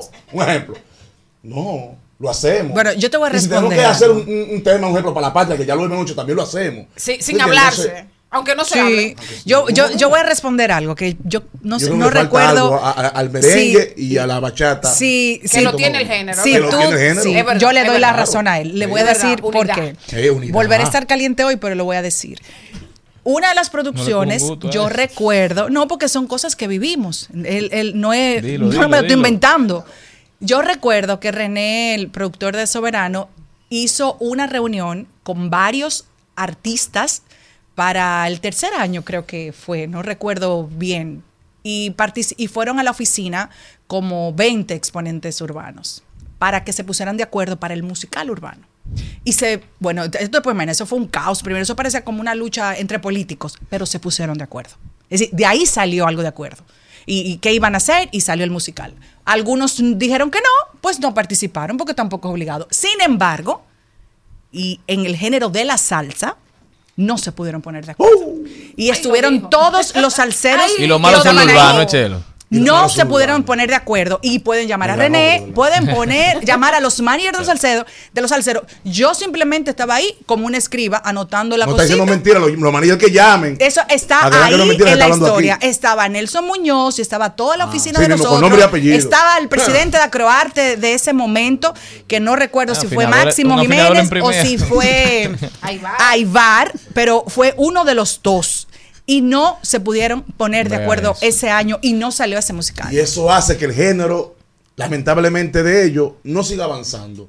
Porque era un musical para que todo el mundo tuviera mezclado. Es decir, no es como dices tú, el yoísmo. No, entonces uno decía, yo quiero cantar. Bueno, te voy a decir otra primicia. El musical de Natalie Peña Comas era, René quería hacerlo con el Cigala. Y el Cigala dijo que no, que él no iba a cantar con ningún artista dominicano, que el segmento era para él solo. Y René dijo, este premio de que debe como dominicanos. 200 mil pesos Así que vaya, haga su show, usted, Ah. Celine de nuevo caliente, porque este premio yo quiero poner a un artista eh, que haga una música, porque lo quería era mezclar a Natalie clásica con una música diferente. Entonces llamaron a dos bachateros, que era Fran Reyes y al y también a, Raulín. y a Raulín. Lamentablemente Fran Reyes por su gira, porque no podía ensayar, No, hombre, Raulín. no pudo ir. René le dijo, usted no puede subir aquí sin ensayar. sacó Raúl en la lotería. Y Raulín no sabía qué es lo que iba a hacer 100%, porque ¿qué hace René para que la música, nadie supiera el musical entero? Le mandaba la cosa por parte, y tú lo sabes, porque tú Sí, ve- sí. has- fuiste muy disciplinado en todos los trabajos que tuvimos contigo, en Sí. todos los aspectos, a nivel de vestuario, 25 mil pruebas, creo que era Luis Menier que te vestía. Sí, sí, Luis Menier. Y, y siempre iba. Entonces, cuando Raulín va al ensayo general, que René le muestra la maqueta entera, yo estaba ahí. Ese hombre lloró. Porque él no sabía Mira que él iba a estar con. Natalie Peñacoma. Señor, Natalie Peñacoma le dice René. Pero ¿y cómo tú no me lo dijiste? Ay, René, Dios mío. Yo te vaya a mí, se me- yo que se, Ah, me, no, se me salió la lágrima también, porque ver la fusión de nuestra música y usted creer, usted tiene que creer en los productores. En este país hay mucho talento. Están todos esos productores, el mismo Guillermo Cordero, que sigue siendo eh, uno de los pilares, y Aidita, y, y todos. Chelo, eh, ahorita mencionaste a Leo de los guandules, ahí está de metal de Capotillo. Mío. ¿Qué le falta a ellos que andan emprendiendo toda una generación que quiere hacer música? ¿Qué le falta a ellos para tener la carrera que tuvo Mozart La Para, que tiene Chelucha, que tiene lápiz, que tendrá sus temas? Pero han, han manejado una carrera sin apoyo, que no es el apoyo que ahora tiene Chelsea, que la llevaron al United. O sea, pero han hecho una carrera decente. ¿Qué le falta a estos jóvenes que inmediatamente adquieren la fama, comienzan a cometer errores? Disciplina. Ahí está un grito que cometió un error. Uno. Bueno, pero que esto no es un juzgado. ¿Qué le falta a esa generación que tiene éxito más rápido que ustedes? Que el éxito le ha costado mucho menos que a ustedes, porque ya pegarse a- tienen más herramientas que la que tenían ustedes en ese momento. ¿Qué le falta a esa generación para tener el éxito en el tiempo y que no sean éxitos efímeros de momento? Algo sencillo. Seguir trabajando. Disciplina. Porque ellos estaban trabajando y se le apareció Rosalía. Hizo un tema de 90 millones de views. ¿Tú entiendes? Yo creo que seguir trabajando. La disciplina, Leo tiene disciplina. Yo conozco a Leo, Leo es un tipo que se maneja muy bien. ¿Me entiendes? Por eso está logrando muchas cosas. Compró un apartamento, aún de una boba mejor que la mía. Ese tipo está loco. Estaba bien, gracias a Dios. Entonces, disciplina ya él tiene. Seguir trabajando, seguir creando. Entonces yo digo, no le hace falta nada. Le están- o sea, lo están logrando como van. ¿Tú entiendes? Chelo, yo creo que Chelucha tiene que ser de los artistas más creativos que tiene el movimiento. Chelucha escribió una canción que todavía al sol de hoy nadie sabe a quién fue que se la escribió. ¿Cuál? Nadie sabe si la canción habla de una mujer, si habla de, de- de un alma, nadie sabe qué que habla la canción. Porque todas todas las frases aplican para ambas cosas. Todavía nadie sabe qué fue que se le escribió. Él sí sabe. Y así, Chelo, tú tienes un, re- un repertorio larguísimo. Hemos visto que ya algunos de los artistas urbanos de trascendencia en el país se han decidido a hacer conciertos masivos. ¿Tú crees que tú tienes el repertorio, tienes el talento, tienes el público. En algún momento veremos eso de Chelo Shack. ¿Y con quién es tu próxima colaboración? Además de, ¿qué viene por ahí? Bueno, yo tengo como, como, como siete temas. Estoy esperando una cámara y que me llegue. O sea, en colaboración con los muchachos de aquí. Y internacionales tenía uno con mi hermano Pacho, que lo mataron en Puerto Rico, lamentablemente, tú sabes. Iba a tirar el tema, pero por respeto a, él mismo y a su familia, tú sabes, solté eso. Y, él venía para acá porque él tenía probatoria, Pero o sea, está no podía grabado el salir. tema. ¿Ah? Está Sí, grabado, Sí, sí. Nada más el video que le Más faltaba. adelante lo. Ujú. Entonces ya lamentablemente él no está. Entonces, eh, internacional tengo otro con Ñengo Flow. Y ya con los muchachos de aquí tengo uno con Bulín, tengo con Chado Blow, tengo con el Cherry, yo tengo con todo el mundo, yo creo, del género aquí. O sea, en pandemia yo hice más de 40 temas. Entonces la más ahora mismo es hacerle los videos y soltarlos para la calle, porque la gente disfrute de todos esos palos que tengo ahí guardados. Mira, eh, hablando, eh, como decía Charlie, del tema de todas esas canciones que tiene, ¿cuál, ¿cuál tú piensas que fue el que hizo un antes y un después en la vida de Chelo Shack? Bueno, es que estoy borracho. Cuando yo fui allá. Ah, eso fue un disco, eso fue un disco. Eso fue un palo, mi hermano. Cuando yo vi los, los italianos, "Ah, que estoy borracho", yo, "Oh, mira aquí, cantando la vuelta. O sea, yo me alegré, eso fue en el 2011. Fue mi primer, mi primer, la primera vez que yo me monté en un avión fue para allá, para eh, Europa. Y cuando yo vi eso, eso, eso italiano, la primera fiesta fue en Italia. Cantando que estoy borracho, yo me alegré. Yo digo, pero la música va lejos, gracias a Dios. Sí, porque uno pensaba era por aquí, no, que la- que la verdad soy aquí en el bebé. Y mira por dónde iba. O, o sea, para ti eso fue como lo de Puerto Plata. Eso fue un logro, exacto, eso fue un logro que yo de verdad me alegré. Yo no estaba pensando en los cuartos, pero como quiera decía, págame, está bien. pero de verdad, no he buscado mucho el dinero. Pero mira, de verdad, eso fue eh, eh, cuando yo canté que estoy borracho. Temas también que, que, que, que han sido de bendiciones. Eh, llegan los monstruos. Sí. Ay, sí. Que- Esa, esa presentación también en los premios fue Ah. espectacular. Ah, en, en- en Los Soberanos se En fue. Y Sí. Capel 2 también en Los Soberanos se fue. Sí, ese explosión. Capel La, la- Sí, sí, sí. Le pusimos diferente, como un abrigo de- que pareciera Como- de mí. Como, como, como- como, como, como de, de, de, de, bananieve, como ven así. Fue muy chulo, a mí me, me gustó. Bellísimo, Y sobre sí, todo, que es lo que yo decía, tú sabes las veces que se citaban para que fueran a tomarse medidas. Y siempre iban tranquilos, eh, cuántas veces, y otro, porque creo que ese año ustedes hicieron como dos o tres musicales, es decir, que era cada día más trabajo. Y- ahí estaban tú y Mozart, Sí. tranquilo, a la hora que fuera, sin problema. Pero qué lamentable que lo van a quitar los premios, ¿verdad? Yo No, creo- imposible. Mira. No. Ahora tenemos Yo- la Mira, general hay gente- aquí. La secretaria general. Hay gente que quieren dañar la vuelta. No, pero esa- la secretaria Esa es general. la secretaria Bueno, porque general se me reprenda toda maldad, ¿me entiendes? Porque qué y eso. Yo de verdad, yo con todo y todo, frequeado, porque frequeé en mi momento, pero que la gente lo sabe que fue en, en, en, en Divareo y en Relajo. me, me dieron, me abrieron mucho las puertas. Tú, ¿Qué, pasó con, tu, soy ¿qué fundido pasó con con los tu vida antes y después de los soberanos? Dilo tú solita. Oh, mucho party, muchas fiestas, muchas actividades bellísimas, muchos 15 años. O sea, no, pues es que es un torque, es un torque. ¿Qué Aquí tenemos eso? que amar cada día más esos premios y quererlos y respetarlos. Oh, y gracias siempre por darme la oportunidad. Que a pesar de que de venir con, con el relajo que yo hice aquella vez, Capel Doe, fueron y me pusieron a cantar ese mismo tema. ¿Es relajo o no? Que tu nombre cambió. Sí, Tú sí, te cambiaste sí, el, sí, te- sí, el nombre. De verdad, me granojo. Yo también. De verdad, gracias Bueno. siempre por darme la oportunidad. Que ya no ya van tres veces yo estaba soberano. Tú eres de los O favoritos sea, de en él René. le hicimos un, un musical a, a Fernandito, que es uno de los merengueros que yo más amo y quiero y respeto y admiro. que es a él y a Sergio Vargas. Vamos, a buscar, ese- vamos a buscar esa colaboración. Ay, sí, sí, no, es mío, mío, mi hermano Fernandito. Respeto y cariño para usted, jefe. Eso fue maravilloso. Dominicano soy. Es hasta como video. Y Cuando me invitan a eso, yo no creía. Yo, ¿cómo? Salía verdadero relaje. Y, el fuimos bachatero tuyo, ya que dijiste el merenguero. Bachatero, es que son muchos. El que- Bachatero yo tengo a El que Teodoro. te da duro. Pero ¿cuál es la ¿Cuál es la canción? Raulín, me ¿Cuál es la encanta el añoñadito, que tiene un concierto ahora en Santiago, que voy a ir para allá. Sí. ¿Cuál es la canción con la que tú abres la botella de vino? Teodoro me encanta. ¿Y con cuál tú te amargas? Con tu papá, no. Eh, eh, bueno, hay muchas, hay muchas que yo me amargo así. Raulín tiene. eh, no, pero, pero Teodoro, que yo soy fundido con Teodoro. No sé para qué seguir viviendo más. Teodoro es un tipo que, que, que, que- que le da un sentimiento Que con un romo al lado yo lloro y de todo. Porque de una- de una vuelta Sí, porque hay problema. canciones que tú te amargas y no porque tú tienes un problema emocional. Sí, es sí, que tú la Lourdes, oyes atención, Lourdes, mi esposa, por favor. Oye, escucha ahí. Si a mí me pasa eso, yo. Hay canciones que yo la oigo y yo. ¿Cómo no, tú sabes que debe ser un trago No, de te pregunta? saca otra vaina de una vez. Diga, ¿a quién te recuerda? Cuidado. Pero tú y yo estamos bien, pero tú y yo estamos bien. Es la baceta que estaba acá. Oye, Chelo, eh, desactívame esa bomba. Esa es la, la, La canción, nueva, esa la fue la nueva última que tiene un video ya bellísimo. Yo te Sí, ahí en sí. un avión. ¿Y cómo fue eso de ese avión? Un amigo mío que tengo ahí. Un amigo, Ay, un amigo mío, humildemente, ¿no? un amigo mío, que Dios lo bendiga, me dijo, me dijo, venga a, a- a- a un video aquí en el avión. ¿no? Y yo tengo muchos amigos que, que no utilizo sus, sus cosas, sus pertenencias, ¿me entiendes? Pero yo dije, pero ven acá, pero mira, este tipo se me ofrece, ahora después de ahí yo abrí los ojos, ahora estoy yo llamando a todos los tigres, necesito el Lamborghini mañana, el Ferrari los distos pasados. Exacto. Claro, porque para eso son amigos de uno también. A usar los juguetes. ¿Me entiendes? Entonces, jugar, usa ese juguetico mío aquí. Y yo fui a ese videito allá y, Pero gracias de aquí, mi hermano. lindo. Bellísimo, ese tema está durísimo. eh, gracias, Chelo. Gracias por Siempre venir. a la orden, Gracias por siempre, venir. siempre. Y, pero no te puedes ir sin, sin una rapeadita. ahí. Ay, mi madre, que la última vez que canté aquí, yo creo que iban a cerrar el, el edificio. No, tranquilo, Entonces- que ya al lado también hay fuego. Ay.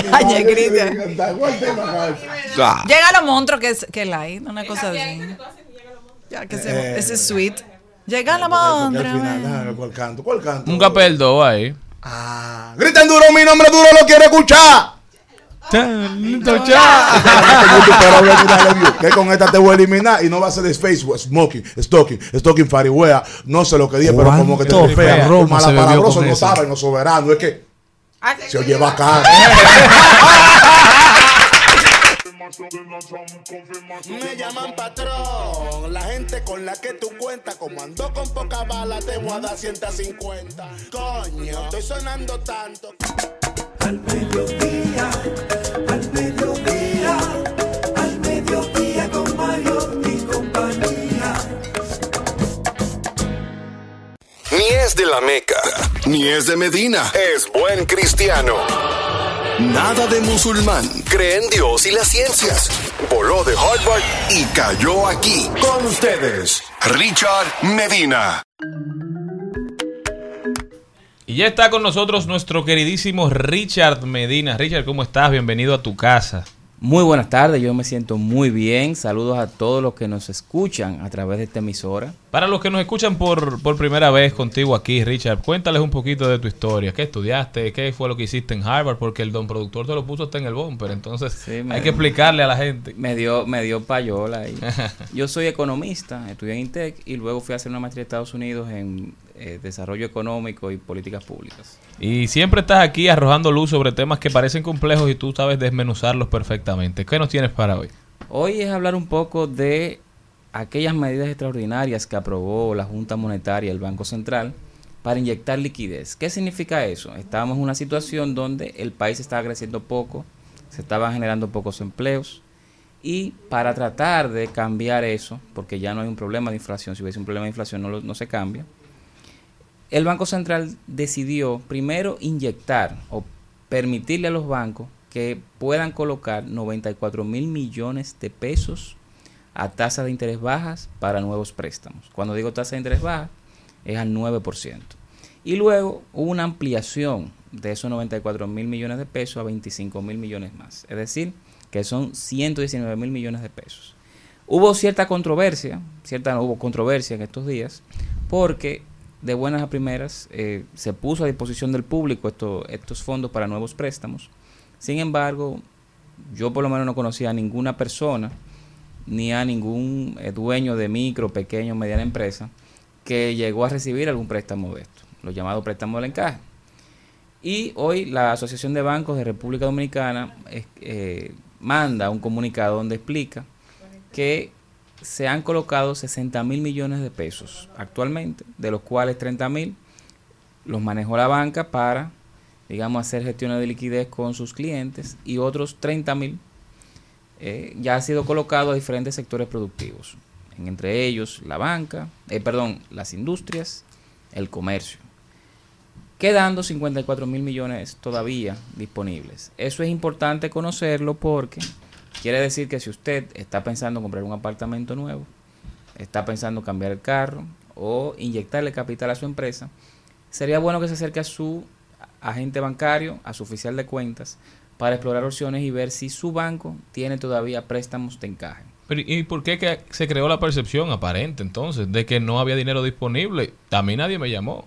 Yo, tú vas al banco y yo no he escuchado tampoco ningún amigo que A mí ha- sí. se ha beneficiado. A mí me llamaron. Para colocar, para prestarte a esa tasa. Bueno, aquí hay una persona de 10. De dos bancos me llamaron. Entonces, ¿por qué entonces si existe, si todavía hay dinero, por qué duran primero una semana para responder a estas acusaciones que ya salieron desde hace dos semanas o estos datos? ¿Y, y cuál es la realidad?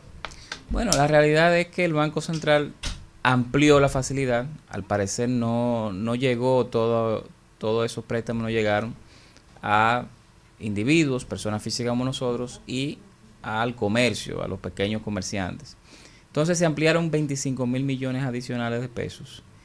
Lo que ha dicho la banca y lo que dijo también el Banco Central es que se iban a ir colocando de manera paulatina a razón de hasta un 25% de ese monto durante uh, semanal, es decir, cada semana un 25% como máximo. Eh, la Asociación de Bancos en su comunicado explica que eh, se van colocando también en medida que venga nueva demanda de préstamos. Al parecer no, no se ha copado todo. Yo lo que le diría a todo el que, aquel que nos escucha es que se acerque a su agente del banco, a su oficial de cuentas, para preguntar. Sea, una persona que tenía un préstamo inmobiliario que ha ido aumentando en cuanto a la tasa, que empezó pagando quizás un 14 y ya por un 16 hasta por un 21. ¿Qué puede hacer esa persona? Puede tratar de refinanciar, puede tratar de adquirir otro préstamo, pero entonces pagar ese, pero a una tasa más baja, porque era lo que la gente esperaba quizás. Sí, indudablemente. Sin embargo, el Banco Central fue muy eh, explícito diciendo que estos préstamos solamente aplican para préstamos nuevos. O sea que si usted tiene un préstamo ya y quiere con ese dinero pagar con el nuevo préstamo, pagar el viejo, no se podría. Yo lo que pienso es que cuando usted le toque revisar la tasa de interés de su préstamo viejo, se acerque a su oficial de cuentas y le diga que ya las tasas de interés están bajando gracias a la medida que está implementando el Banco Central y por lo tanto la tasa de interés de su préstamo también debe bajar. Y hay espacios, ¿crees que sean empáticos? ¿Hay espacio para negociación en- con las entidades de intermediación financiera? Siempre hay espacio para negociar, sobre todo porque si usted tiene un préstamo a una tasa alta y usted tiene vínculos con un segundo banco, puede hablar con el segundo banco a ver a cómo le financian para ver si hace el cambio de préstamo. Bueno, Richard, lamentablemente el tiempo se nos agotó, nos entretuvimos, yo creo que tú incluido con, con Chelo Chávez. ¿verdad? Sí, sí, Pero este tema, mucho la entrevista este tema es sumamente importante, así que la semana que viene quizás podemos seguir arrojando luz sobre el mismo. Richard, ¿cómo puede la gente continuar esta conversación contigo? Me pueden escribir en Twitter en arroba Richard Medina G. Arroba Richard Medina G, Richard con D al final. Bueno, señor Morel, despídase. Bueno, gracias Richard Medina por acompañarnos el día de hoy a traernos un poquito de luz de todo lo que acontece en el sistema financiero y económico de la República Dominicana. Hasta mañana, pueblo dominicano. Dios. Hasta aquí, Mariotti y compañía. Hasta aquí, Mariotti y compañía. Hasta mañana.